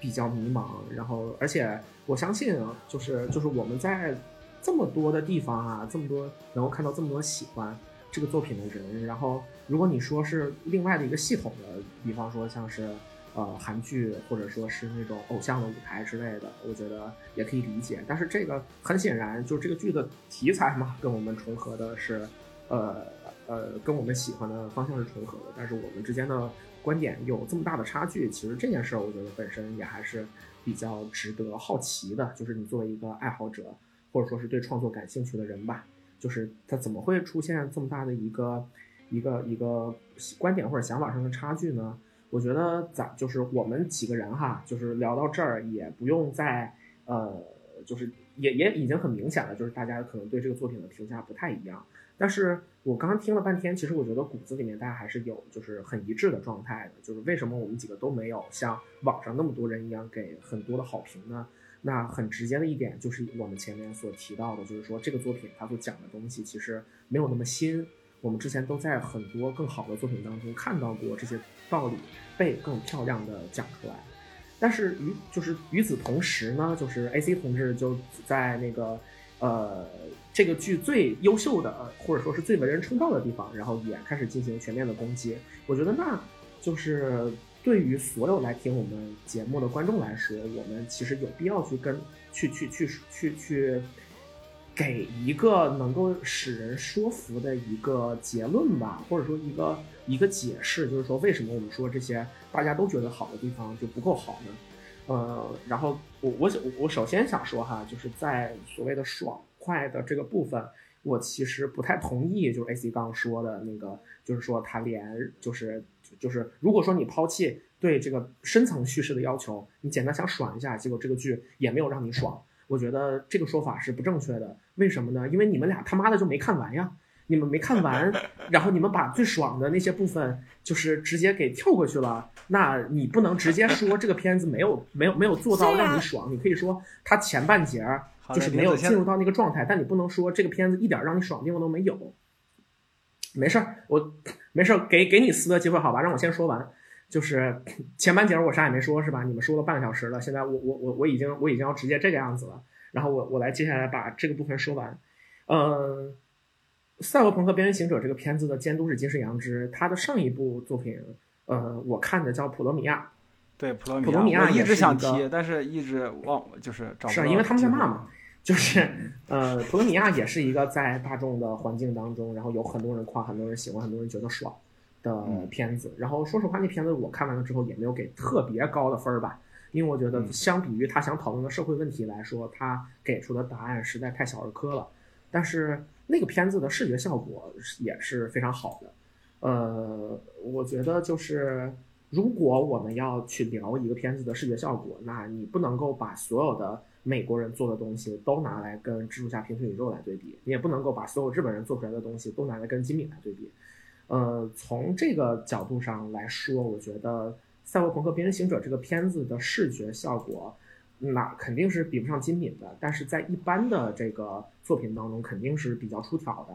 呃，就是能达到这种我们说七八十分的素质，肯定没有问题。呃，那那就是大家没有给极高的，就是如果你你没有给满分的评价，那很显然是因为我们见过满分的作品，但是他也没有就是到，反正在我这儿吧，我觉得我不太认同，就是刚刚那两位没有看完的朋友 说的，就是就是他连一般程度上的让人让人爽都做不到。然后另外就是我个人观点上哈，我还是比较倾向于说我们完整的看完一个东西之后再去对它评判会比较好。所以说这一点上，我的可能我的观点就跟他们俩就不太一样。呃，但是我我我要更进一步的去说，就是为啥我们说我们毕竟是同一个博客的主播，然后我们肯定观点在骨子里面还是有比较比较就是相同的地方呢？就是首先对于这种这个片子要表达自己所表达的东西，呃，哎呀，这这句话听起来好奇怪，我想想怎么说更真切一点，就是说你要表达一个相比之下更呃更属于自己的观点，并且在表达这个观点的过程当中，尽可能的真诚的去做这件事情。嗯，在这一点上呢，我觉得这个片子没有得到很高的分数。但是退一步讲，你能不能拿它去用一个一般程度的呃标准去要求它呢？我觉得在站在这个标准里面，我们就可以聊聊为什么这么多人都这么喜欢这个片子。对比于我们就是就是我看到的差评也好，就是林子跟 AC 的观点也好，我觉得有一个很大的区别，就是大家就是我们我们的想法跟好评者之间的想法的区别在于一个点，那就是对大卫马丁内兹这个人物的代入。呃，说到这儿，我我我我比较想在这一节给出的啊，是我觉得《赛博朋克：边缘行者》这个片子做的呃很优秀的一点，因为如果这一点都不优秀的，你就没有办法解释为什么这么多人喜欢。我觉得就是金石阳之一一直以来都非常擅长的富有少年感的，就是青春感的这种日漫的。呃，日漫所特有的一个气质，就是他是非常擅长处理一个少年去追梦，少年受到挫折，然后少年最后用自己疯狂燃烧自己的热血和生命来解决问题，就是这一个美学范式是金石阳之这个创作者本人非常擅长去做的。普罗米亚吸引人的地方也在这一点，然后普罗米亚可能更多在于就是它和那个整个这个社会的背景的结合，以及呃就是那个大反派的出人意料的身份，呃这些点也是我觉得可能有点小儿科的一点。而在《赛博朋克》这个片子当中，很明显少年所反抗的东西，这本身的那种大而无当和荒坂公司这种只手遮天，然后整个社会哪儿都是他的眼线，哪儿都被公司控制着的这个环境，有着比较好的结合。呃，在这个设定当中，他和这种少年的热血的美学自洽了。呃，我觉得就是刚林子讲到说前三集你觉得他节奏不对，然后以及一直在强调说这个应该讲他妈妈的故事。从这一点上，我觉得，反正我听着的时候，我是觉得有一个明显的区别在于说，那些喜欢这个作品的人正在带入大卫，然后他们会第一次就是大卫第一次看到露西是什么感觉，他们就是什么感觉。然后呢，这帮人，呃，就是在前几集可能节奏比较舒缓的过程当中，大家正在跟着大卫去体验这种自己在这个大的城市无依无靠，然后突然有了属于自己的能力。然后在这个时候碰到露西的，就就就是就是这一个过程。那之后第六集到第十集的那种心态上的完全转变和一飞冲天，这个带给大家最强的爽感的部分，我觉得它的前提就在在于大家所有的观众对于大卫这个人物的代入。如果你没有这个代入的过程，那这个作品对于你来说，可以撑到的就只有它的视觉效果，而。这个视觉效果又不如像林子刚说的他看过那些作品，所以说我就，呃，这是反正我听下来之后，我觉得为啥这个作品对他没有任何吸引力的一点。但是我们说回来哈，就是你看一个作品是不是非得带入这个角色的身份？我觉得，呃，就是这个片子在网上这么火，能够证明说很多人的代入是很成功的。但是如果你这个片子就是就是在我们观察的范围来看，这个片子的就是取胜之道。就在于让大家去带入大卫，我靠所以说到最后，大卫没有跟露西在一起，然后在月球上，露西一个人掉眼泪，所有人就跟他一起掉眼泪。我我就是我不觉得这是一个很高明的做法。这首先相当于直接把你的观众群体限制到了年轻男性和年长男性，然后利用他们想和美女打炮的这种心思，然后来成为你这个故事叙事的基础。当然不是说跟美女打炮有错，也不是说你用这种东西来作为大家就是吸引大家的这种心理基础有错。但是问题在于，就是如果这个东西是你的呃最强的杀手锏，实质上最强的杀手锏，并且如果你不带入大卫，你就这个故事就没不太有其他的能吸引你的部分了。就像就是我们刚刚所批评的前五集，然后就是到第三集队伍都还没有组建完，那。这很明显就在于这个，这就是你这个作品能够让所有人都欣赏到的点，它就会成为一个问题。呃，从这一点上来说，我觉得就是《赛博朋克：边缘行者》是一个把自己的目标群体规划的特别明确，并且并且在取悦自己的目标群体上下了非常大的功夫，最终也取得了很不错的收效的这么一部作品。呃，反正这是我用来解释为什么这个作品能够被很多人。狂赞，并且打到那么高的分数的，呃，反正我自己的一个理论吧，嗯，然后从这一点上来讲，我觉得可以证明说这个片子在商业的、工业的这个层面是有一定的自己的成就的。我觉得班级社今后就是如果他们至少去给其他的项目去做这样的配套开发，我觉得他们旱涝保收是可以做得到的。那也许这是金世阳之此刻做的一个作品，然后之后他会在某一刻去推出一个。呃，完全属于他自己的讲讲讲他自己想讲的东西的作品。然后呢，他有可能会非常成功，然后也有可能会像细田守的《龙与雀斑公主》一样没那么成功。没有，《龙与雀斑公主》很成功啊，《龙与雀斑公主》成功吗？我在日本看到的人里面就没有夸的。那是因为，唉，算了，我我我这这这这个我就是跟咱们本期内容不没有关系，就不说了。就是反正。之前有一期是讲《龙与雀斑公主》的，你感兴趣可以去听一下。好的，好的，对，你看，那我就就当我顺便给那期节目做一下。嗯，对，然后呃，我我的想法，我的想法一直是我比较渴望，我比较期待看到有自己想法的、有作者性的原创作品。但是呢，对于一般而言的商业作品，我觉得如果能让大家享受，也不是一件坏事儿。嗯，我觉得赛博浪克在我这儿可能更符合的就是第二种，但是，但是问题在于很多他的粉丝然后认为他是第一种，从这一点上来讲还是有一定的欺骗性在的。就是我刚刚只其实只想说一句话，我觉得非常的遗憾，就是我从喵晨的口中听到了我这几年在互联网上最恶心的一句话，就是你没有看完，你凭什么评价他？就是。当然，我我不是说你后面的观点我有多不喜欢，我只单纯就这一点稍微说一下我的想法，就是，呃，不管是我不知道那么多理论啊，就是剧作所谓黄金三分钟、黄金五分钟之类的一个这样的一些道理，我讲不出来，我只能说一点，就是如果你在我我甚至都不是第一集了，我看完了前三集。如果你在一个开头都没有办法让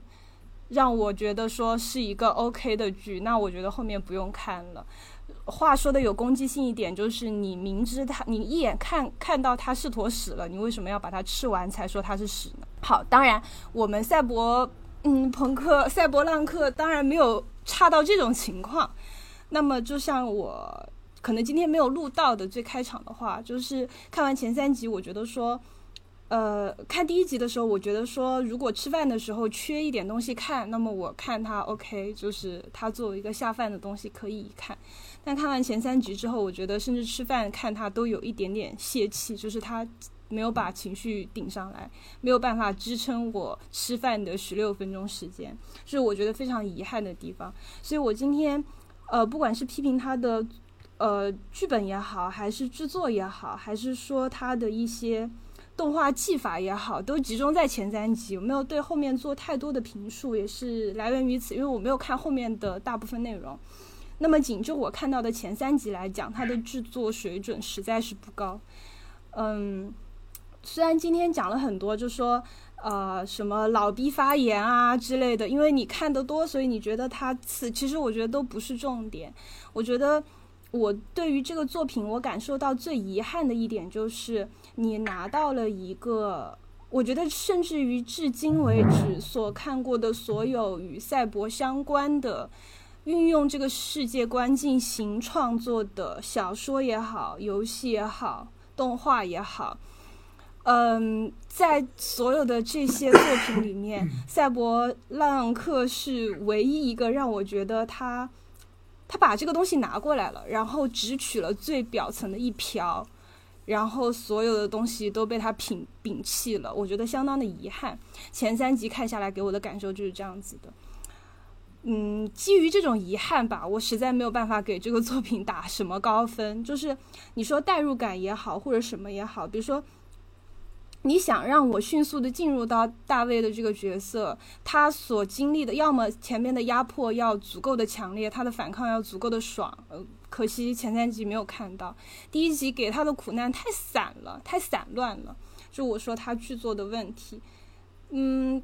所有的东西就是都是浅尝辄止的，包括妈妈去世的这样一个过程，其实我觉得也不够痛。然后他给到人一种什么观感呢？就是我把所有一个人可以悲惨的元素都放这儿了，但是我每一个都没有挖到最痛的那个点。反正我摆这儿了，你知道他很惨就 OK 了。但实际上没有给到，我不说观众吧，就没有给到我感同身受的痛的感受。嗯。他的挣扎其实也不也不够多，就甚至于就我我反复提及他妈妈的故事，就是这个少年在面临妈妈去世，包含没有钱，然后在学校欺凌，就所有的一切，他所。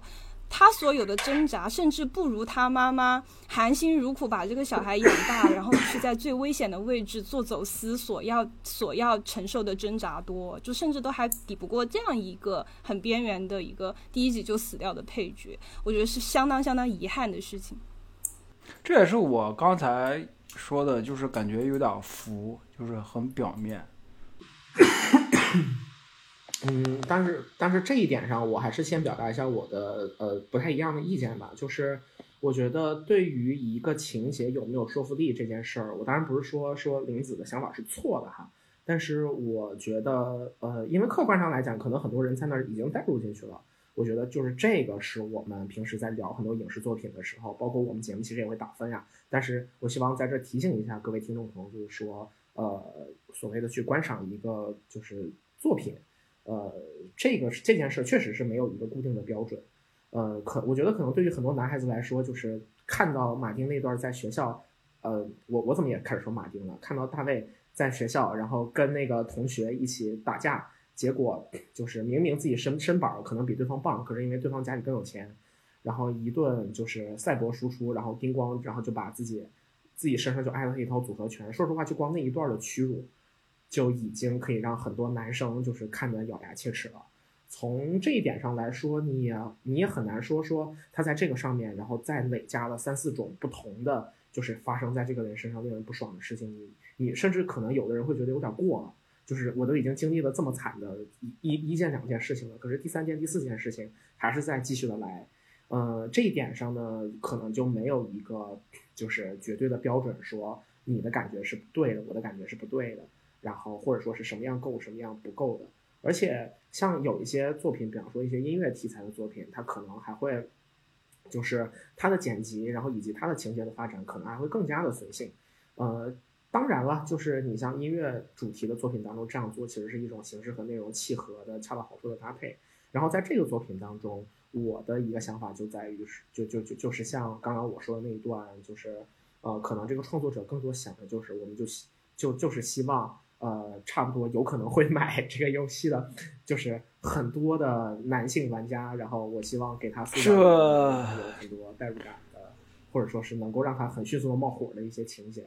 嗯，从从这一点上来说，我觉得可能就是它的标准没有那么的那么的统一，然后。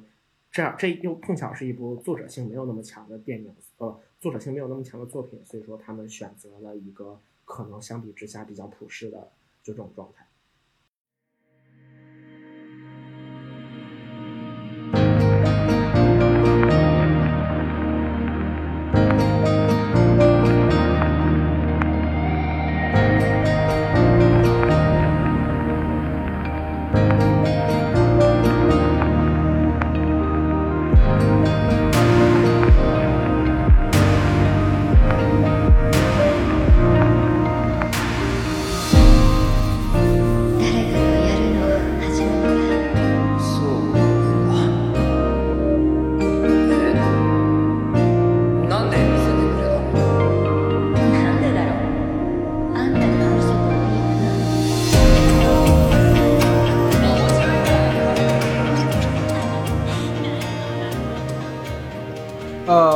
说两个，我补充两个点。等一下，我先记一下，我怕我忘了。连 VO 记忆状态，拼一下，快！因为这两个点其实是挺挺想说的，所以我必须记一下。就是我怕我我怕我到时候忘了。嗯，是这样的，就是怎么说呢？就是，嗯。第一点哈，第一点就是一个就是我前两天在知乎写一个回答，哎不对，好像是发发微博还是无所谓，没人关心你的平台，对无所谓，对没没人在乎啊，就反正就是不同时代的时时候，他在他的一些作品，文艺作品啊，不不管是漫画还是影视啊，它是有呃不同的表现方法的，嗯，咱们就说比比如说就拿藤本树来举例子。呃，你看哈，就藤本树他的呃他的表现力是什么呢？就是他所有的剧情或者人物的内心的那些浮动都是暗流涌动、暗流流暗流涌动的。他是他他是你是看不见的，你作为读者你是看不见的，你看到的只是万圣节跟他们在发疯。然后他至于人物的他的内心动机跟他的内心变化是什么样的？你得通过作品自己去细品，呃，然后他为什么要选择这样的方法呢？是因为，嗯，然后文艺作品发发展这么多年，它其实已经发展到一个阶段，就是现在的观众都已经成熟到了，就就也不是成熟到了吧，就是以前那些东西喂的太多了，你必须用最极端、最视觉化的表现力才能把观众或者读者抓住。然后，所以他们在嗯，不管是拍东西还是画东西的时候，都选择了一样这样这样极端的方式，就暴力就暴力到极点，血腥就血腥到极点，然后，呃，情感爆发就爆发到极致，这种特别极端的东西来抓住观众或者读者的眼球，这些东西。然后，但是你像，呃，以前的作品。嗯嗯，我想一想，我当时举的那个例子是哪个来着？好像是《死神》还是哪个作品来着？他们就不是这个样子。他们当然也会有这种极极端化的视觉视视觉视觉化的表现，但是在这个同时，他们也是在一板一眼的描绘人物或者描绘剧情，就是告诉你这个人物他的内心是怎么样的，他有什么样的纠葛，他在这里做这个选择是为因为什么。但是你看现在的作品就没有这些，这种东西是什么呢？就是在一些呃，咱们在看好莱坞的一些电影作品嘛，就比如说得那个奥斯卡的一些最佳影片奖的那些，比如说举个例子就是，呃，《老无所依》，呃，这一类的片子吧，这一类的电影，你看的时候就会觉得，哎，这些这个这个人为什么这样？这个人在干嘛？怎么就突然就做了一样这样一个动作？然后你你不知道，你你你你得细想他这个人物他为什么这个样子，就是。现在的作品很多都是这个方向的，但是以前的作品不是哈，以前的作品就是他心里面有想有什么想法，就就就跟角色就跟电影里面的角色对白，就比如说白瑞德，我现在我现在经历了一生，我发现我还是喜欢你，我我我我爱的是你，然后白瑞德说不，我不我我不相信，你这个女人已经没救了，我走了，就大概类似这种这种感觉，就这种抓骂，它是表它是视觉化的，它是你观众你能听到的。但是现在现在的观现在的作品没没有这部分，或者说这优秀的作品里面这部分很少，就只有这种，就是只有这种极致化的视觉体验，把你轰的就轰到你观众或者读者的面面前，然后人物是什么样的你自己去想。我我为什么提这一点呢？就是咱们看咱们看这个是赛博朋克啊，赛博朋克边缘行者这个这部动画也是，就是他那个。他他他，当然他那个血腥暴力什么也没有像那个马克那个动画叫什么《无敌小子》那么极致，就像林子刚才说的。但是他还是采用了现代化的叙事，就是人物是怎么想的不告诉你，你得自己去猜啊。为什么这样他也不说，这就是夹在两个中间，都是他极致视觉极致也没有做到极致，然后人物的内心戏的那些细腻的程度他也没有细腻，就是夹在两个中间了。嗯。这是这是一个点哈，这是我想说的第一点。第二点是日本跟欧美的它的影视作品的着重点的不同，就是喵喵成刚才说金世阳之描描写的那个，就是他描绘的那个少年感那个东西啊，就是呃包包括他说在《边缘行者》里面是拿那个什么挑动那个男观众的这个性欲来来抓你的眼球啊这一部分啊，咱们咱们就可以看一下，嗯。日本这边他的作品很多时候就是这个少年感这个东西啊，是他很多作品他都要体现的东西。就不管你你这个主人公是不是一个成年人，还是一个小孩，都要有这个少年感。然后，但是你看欧美就不一样了，欧美就比较偏成人一点。你不会说你一个三四十岁的大叔还说就是，呃。呃，还说是什么？我要像小孩子一样，就是什么？我还要热爱生活，我还要永永远积极向上什么的。他他他不会这样，他不会这样表现。就是，其实我们这代人从小看日本跟欧欧美的这个作品，就能看对比，就能看出来。嗯，有有这个大方向的取向。但是现在其实因为文化文化传播、文化交流嘛，就欧美那边其实受日本的作品的影响也很多了。就是慢慢的，其实也在渗透。就是这个东西可能不像以前那么明显了。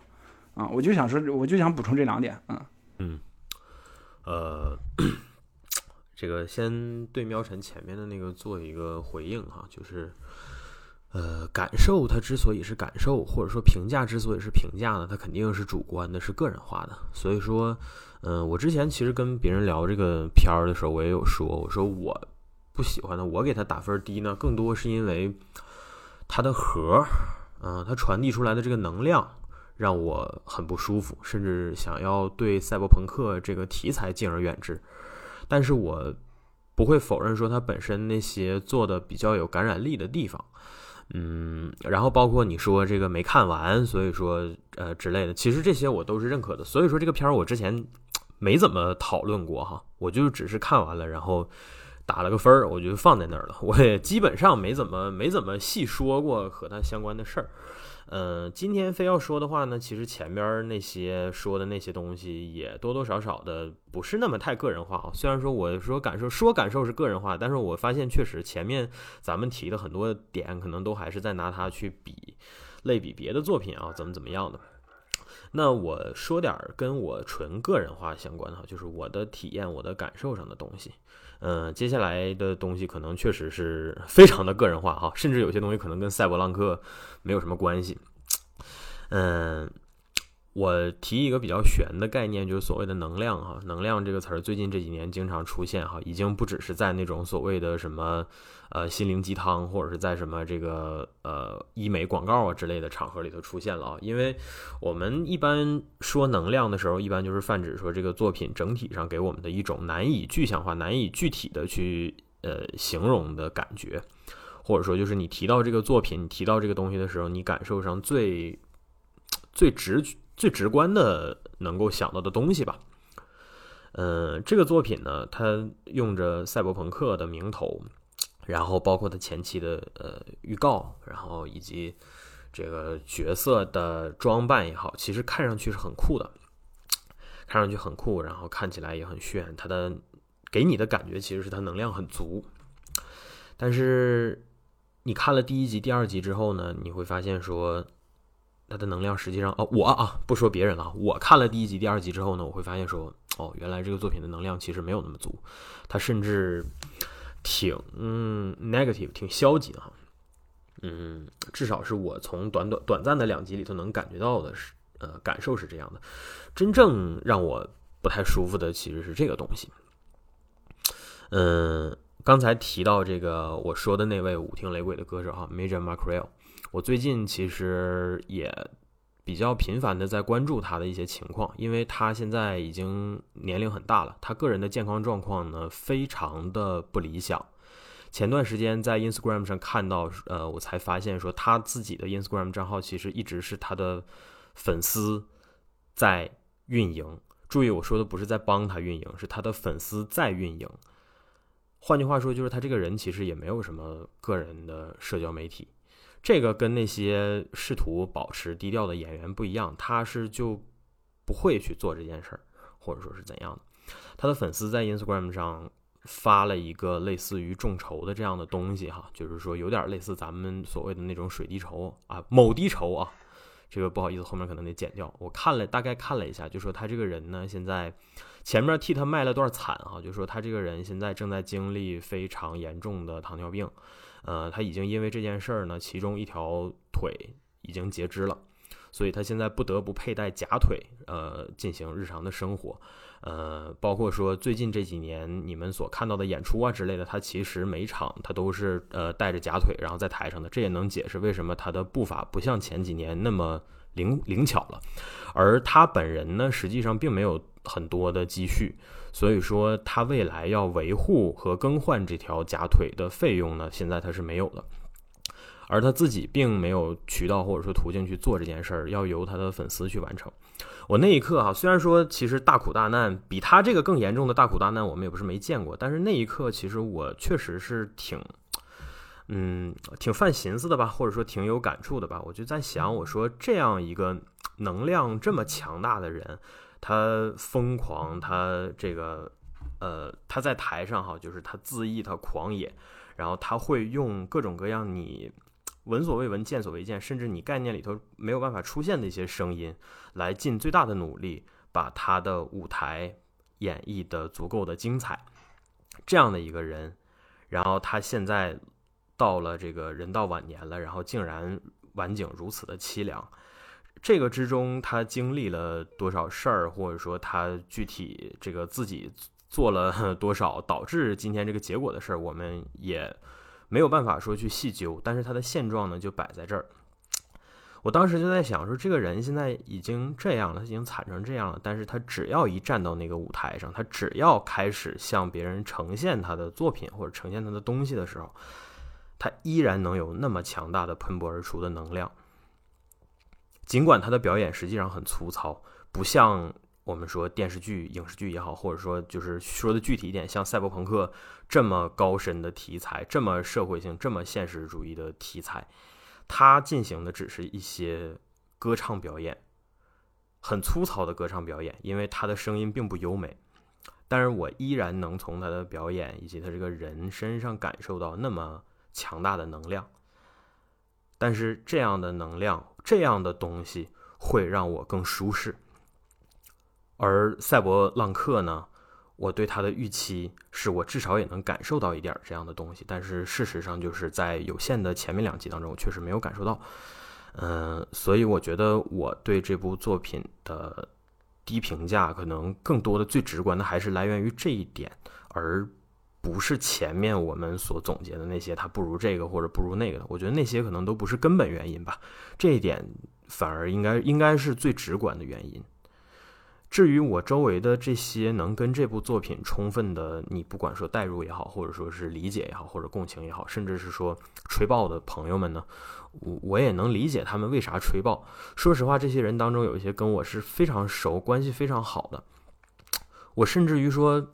就是以我对他们的了解程度，我看到他们对这个片子的评价，以及他们跟我写的那些小作文，我能感觉得到，说他们到底就是。这部片子当中的哪些细节跟他们生活当中的哪些经历，我知道的、不知道的经历都能对得上。我不知道的，我就是不知道了嘛。但是我知道的肯定能对得上。这是一句废话。对，这是这是一句废话，没错，这是一句废话。但是，反正你们能理解我表达的意思就行。不理解所以我想说的就是，理解，这就是理解理解理解，不用不用不用解释，不用解释。这就是这就是我前面这就是我前面说的，嗯，可能我说的这部分的内容很个人化，甚至很多东西其实和这个片儿本身没啥关系。但是我讲的能量的这部分呢，我觉得，反正我觉得我在我的个人的能力范围内，其实已经讲出来了。这个就是我给这部片儿打低分的最直观的原因。嗯，说实话，我听完了，尽管看起来两个人都是在回应我的观点，但是说实话，说完了我都挺认可的。嗯，就是 我觉得这个片子，嗯，可能在我们这些，尤其是本来就对类似题材有思考、有想法的朋友们来说，可能也就是一个比上不足、比下有余的程度吧。但是它确实带给了很多人，呃，美好和浪漫的，就是经历或者说回忆吧。嗯，那其实从这一点上来讲，我觉得那些美好和浪漫，可能也都是属于这些观众朋友们自己心里面的。呃，我自己在看的时候呢，就是，嗯，其实我我我也是，我本身是比较容易带入到类似的，就就在我前面说的，就是这个片子前面花了很大的力气让大家去带入，我其实本身是比较容易带入这种比较类似的身份和情况的，但是我直到最后也没有搞明白一点，就是露西是究竟怎么从一开始的高冷，然后变成后面的那种大卫，大卫没了你我可怎么活呀，大卫的的那个状态，我我我就不明白，然后他究竟是这个就可以说回到我刚才说的，就是日本的整整体作品比较偏少年向一点儿，就是对我觉得这是唯一的解释，他们他们不懂女性心理，或者说监督不懂女性心理，就或者说硬硬凹，是就也并不真正理解爱情，或者说是两个人交托终生的感情究竟是怎么出现的，对，或者说没有这个部分。嗯，或者说必须要让那个，必须要一个女女性导演可能在露西这方面这个人物才能圆回来，或者说嗯写的比较好。哦，我知道为什么普罗米亚那么受欢迎了，因为到最后是男人跟男人之间产生的感情。是的，这个是当今社会卖就是最好卖的一个一个。哎，就反正普罗米亚里面，我觉得，我觉得这两个人就是是怎么，就是从一开始的相互恨不得把对方弄死，发展到给对方嘴对嘴做人工呼吸的程度。嗯，就是那个过程，反而描写的还挺，就是还是男人懂男人呀。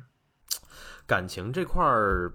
你们就是，哎，我我还其实我有点好奇，就是咱有没有人能给我大概齐的概括一下，就是他们俩的情感到底是怎样的一个状态？因为我没看完嘛。就是一开始你以为露西是坏女人，露西骗大卫，但是实际上露西是喜欢大卫。就是经过一系列周折之后，她跟大卫也在一起了。然后，然后露西为了保护大卫，不当那个试验品，就是就是为了不让大卫死，然后再跟那个荒坂公司，呃，他是黑客嘛，就跟在暗地里跟黄板斗，然后到最后大卫还是死掉了，然后露西就一个人在月球上想起了那首歌，那首歌是什么什么来着？那首歌挺上头的，其实。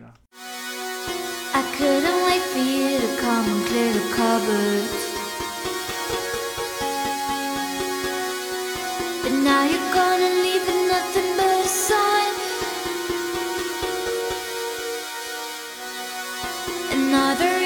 I'll be sitting reading in between your lines.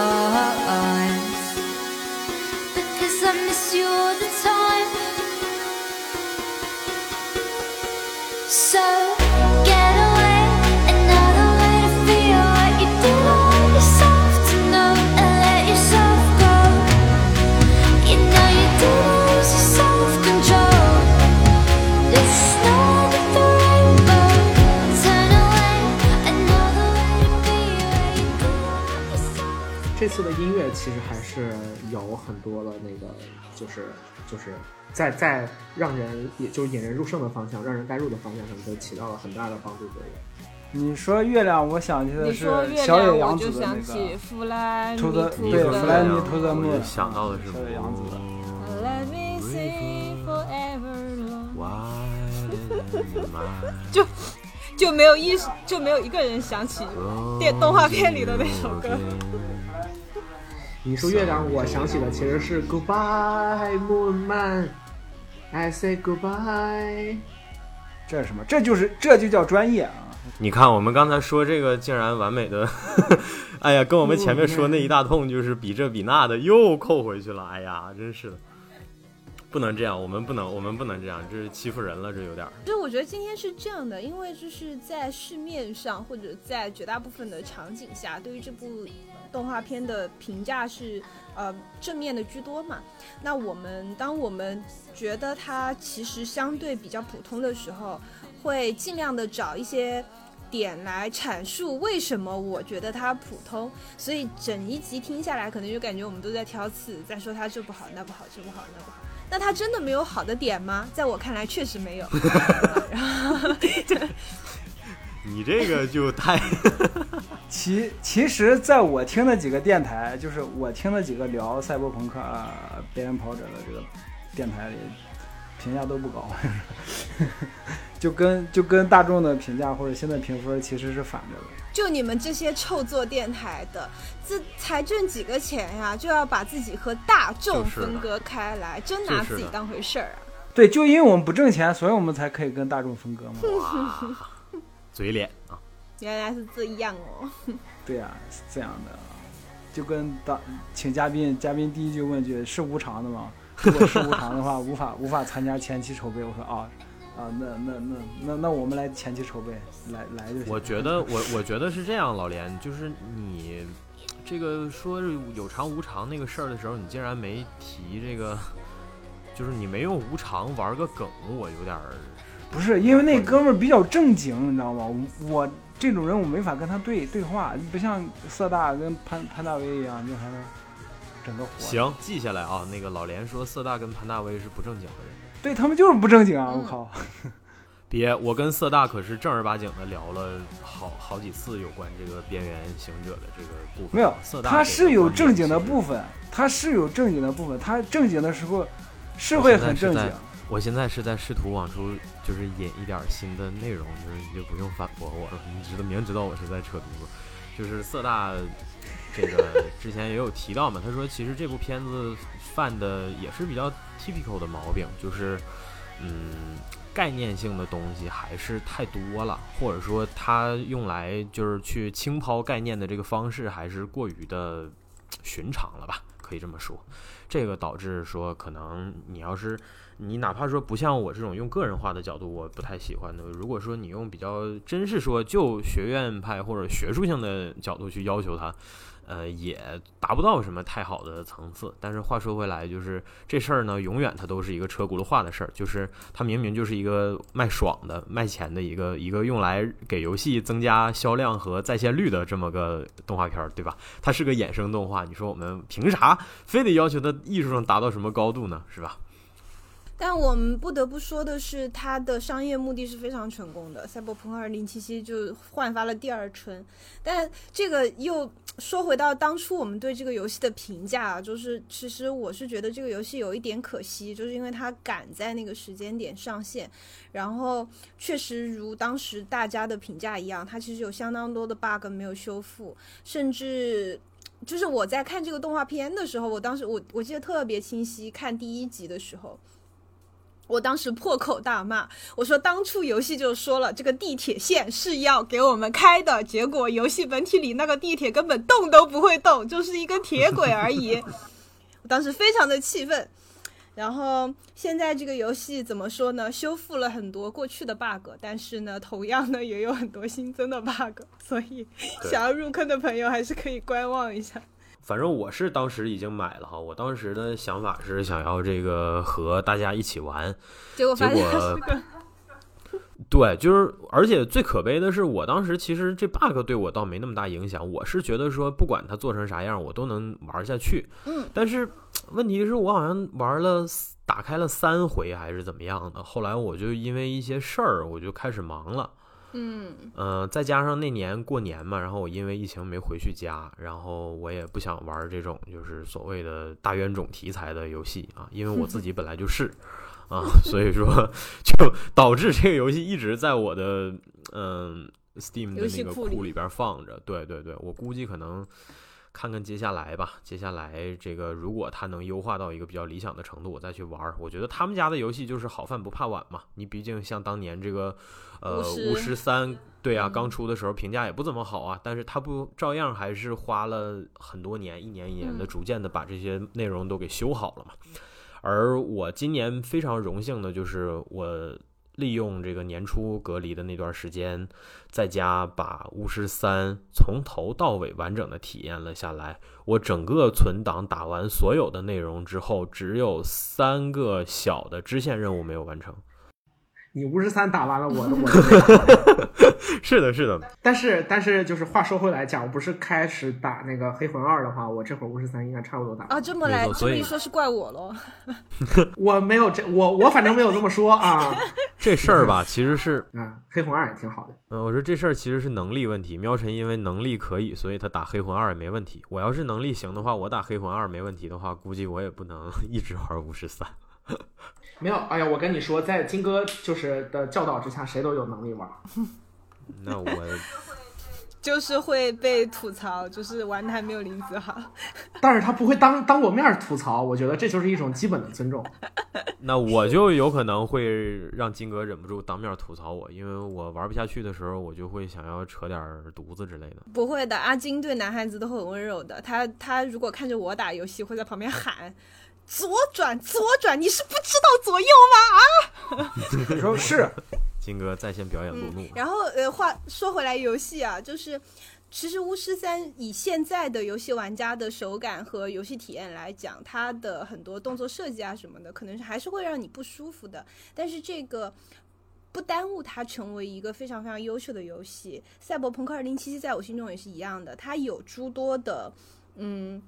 射击手感，其实偶尔也会有也也会有问题，然后甚至会有一些 bug、一些锁定失误的问题。但依然也一样，就是不耽误它是一个好游戏。这个游戏的支线每一条每一条都非常非常的有意思，然后包含说现在呃，今天节目开篇也提到了嘛，就是因为这个动画片的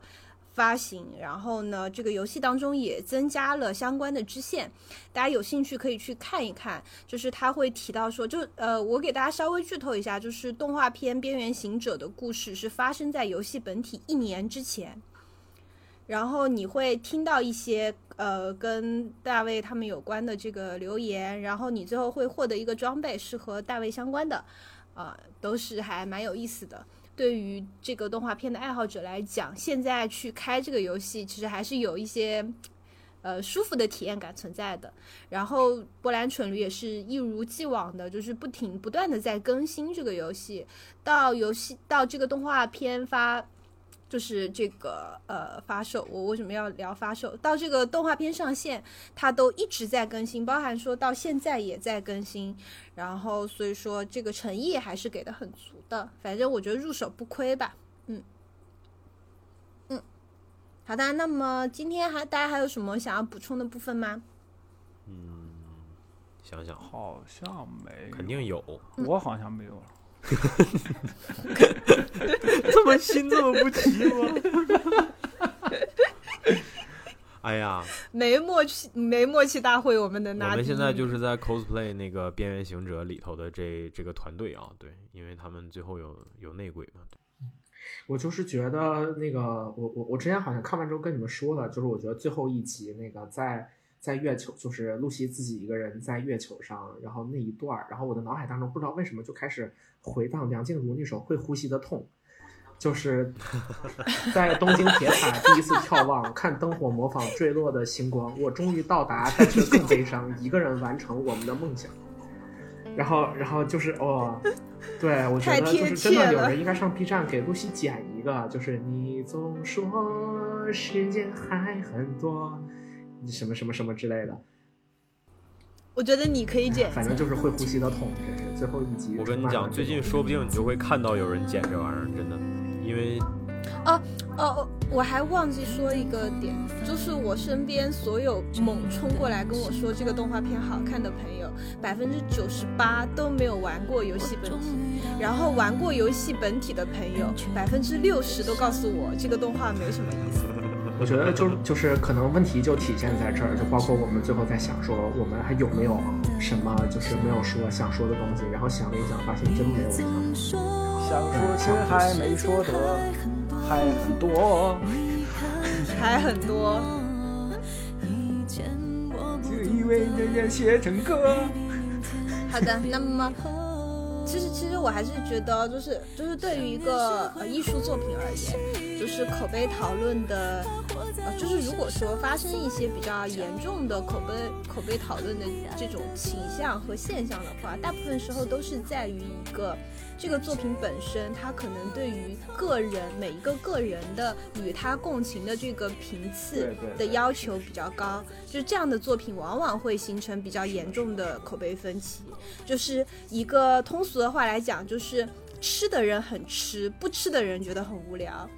那么我觉得，嗯，这个赛博浪客，我我感觉也是这样子的一个情况吧，就是很喜欢。呃，热血反抗，然后这种恋情故事的朋友们会觉得说，他至少给到了一个这样的一个欲望的满足。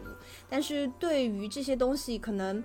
呃共共鸣感更弱一点，然后去期待说，我期待说一个作品要聊更多的赛博社会，呃压迫与反抗，就是这种东西的朋友可能会觉得说，这个片子聊的稍微薄弱了一些。那么。就在我看来吧，是这个作品的口碑出现这种大分歧的一个原因吧，或者说在我们内部出现大分歧的一个原因。呃，那么我们今天的讨论差不多就到此结束了。如果听众朋友们觉得说我们有没有提到的点，或者你有特别喜欢的点，或者特别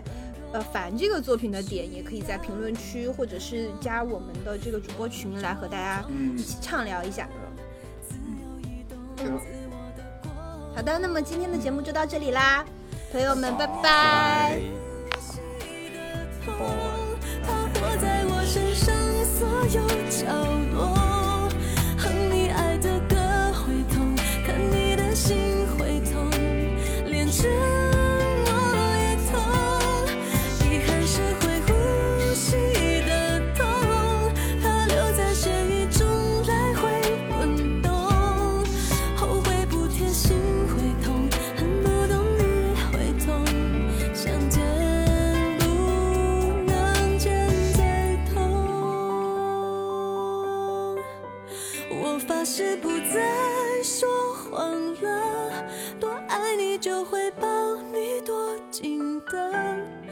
我的微笑都假了，灵魂像漂浮着，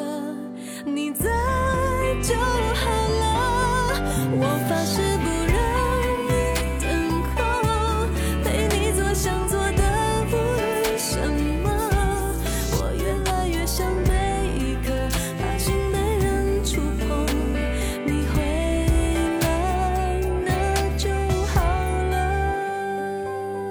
好的，本期节目就到这里，感谢大家收听。喜欢的朋友不要忘记点赞、收藏、关注“维喵平话电台”，荔枝、网易云、喜马拉雅以及 Podcast 和 Castbox 同步更新。微博、B 站搜索关注“维喵平话”即可收看精彩幕后花絮及主播日常，也可以进入爱发电网站搜索并助力“维喵平话”。我们感谢每一位粉丝的支持与期待。维喵平话说点有意思的事儿，我们下期再见，See ya。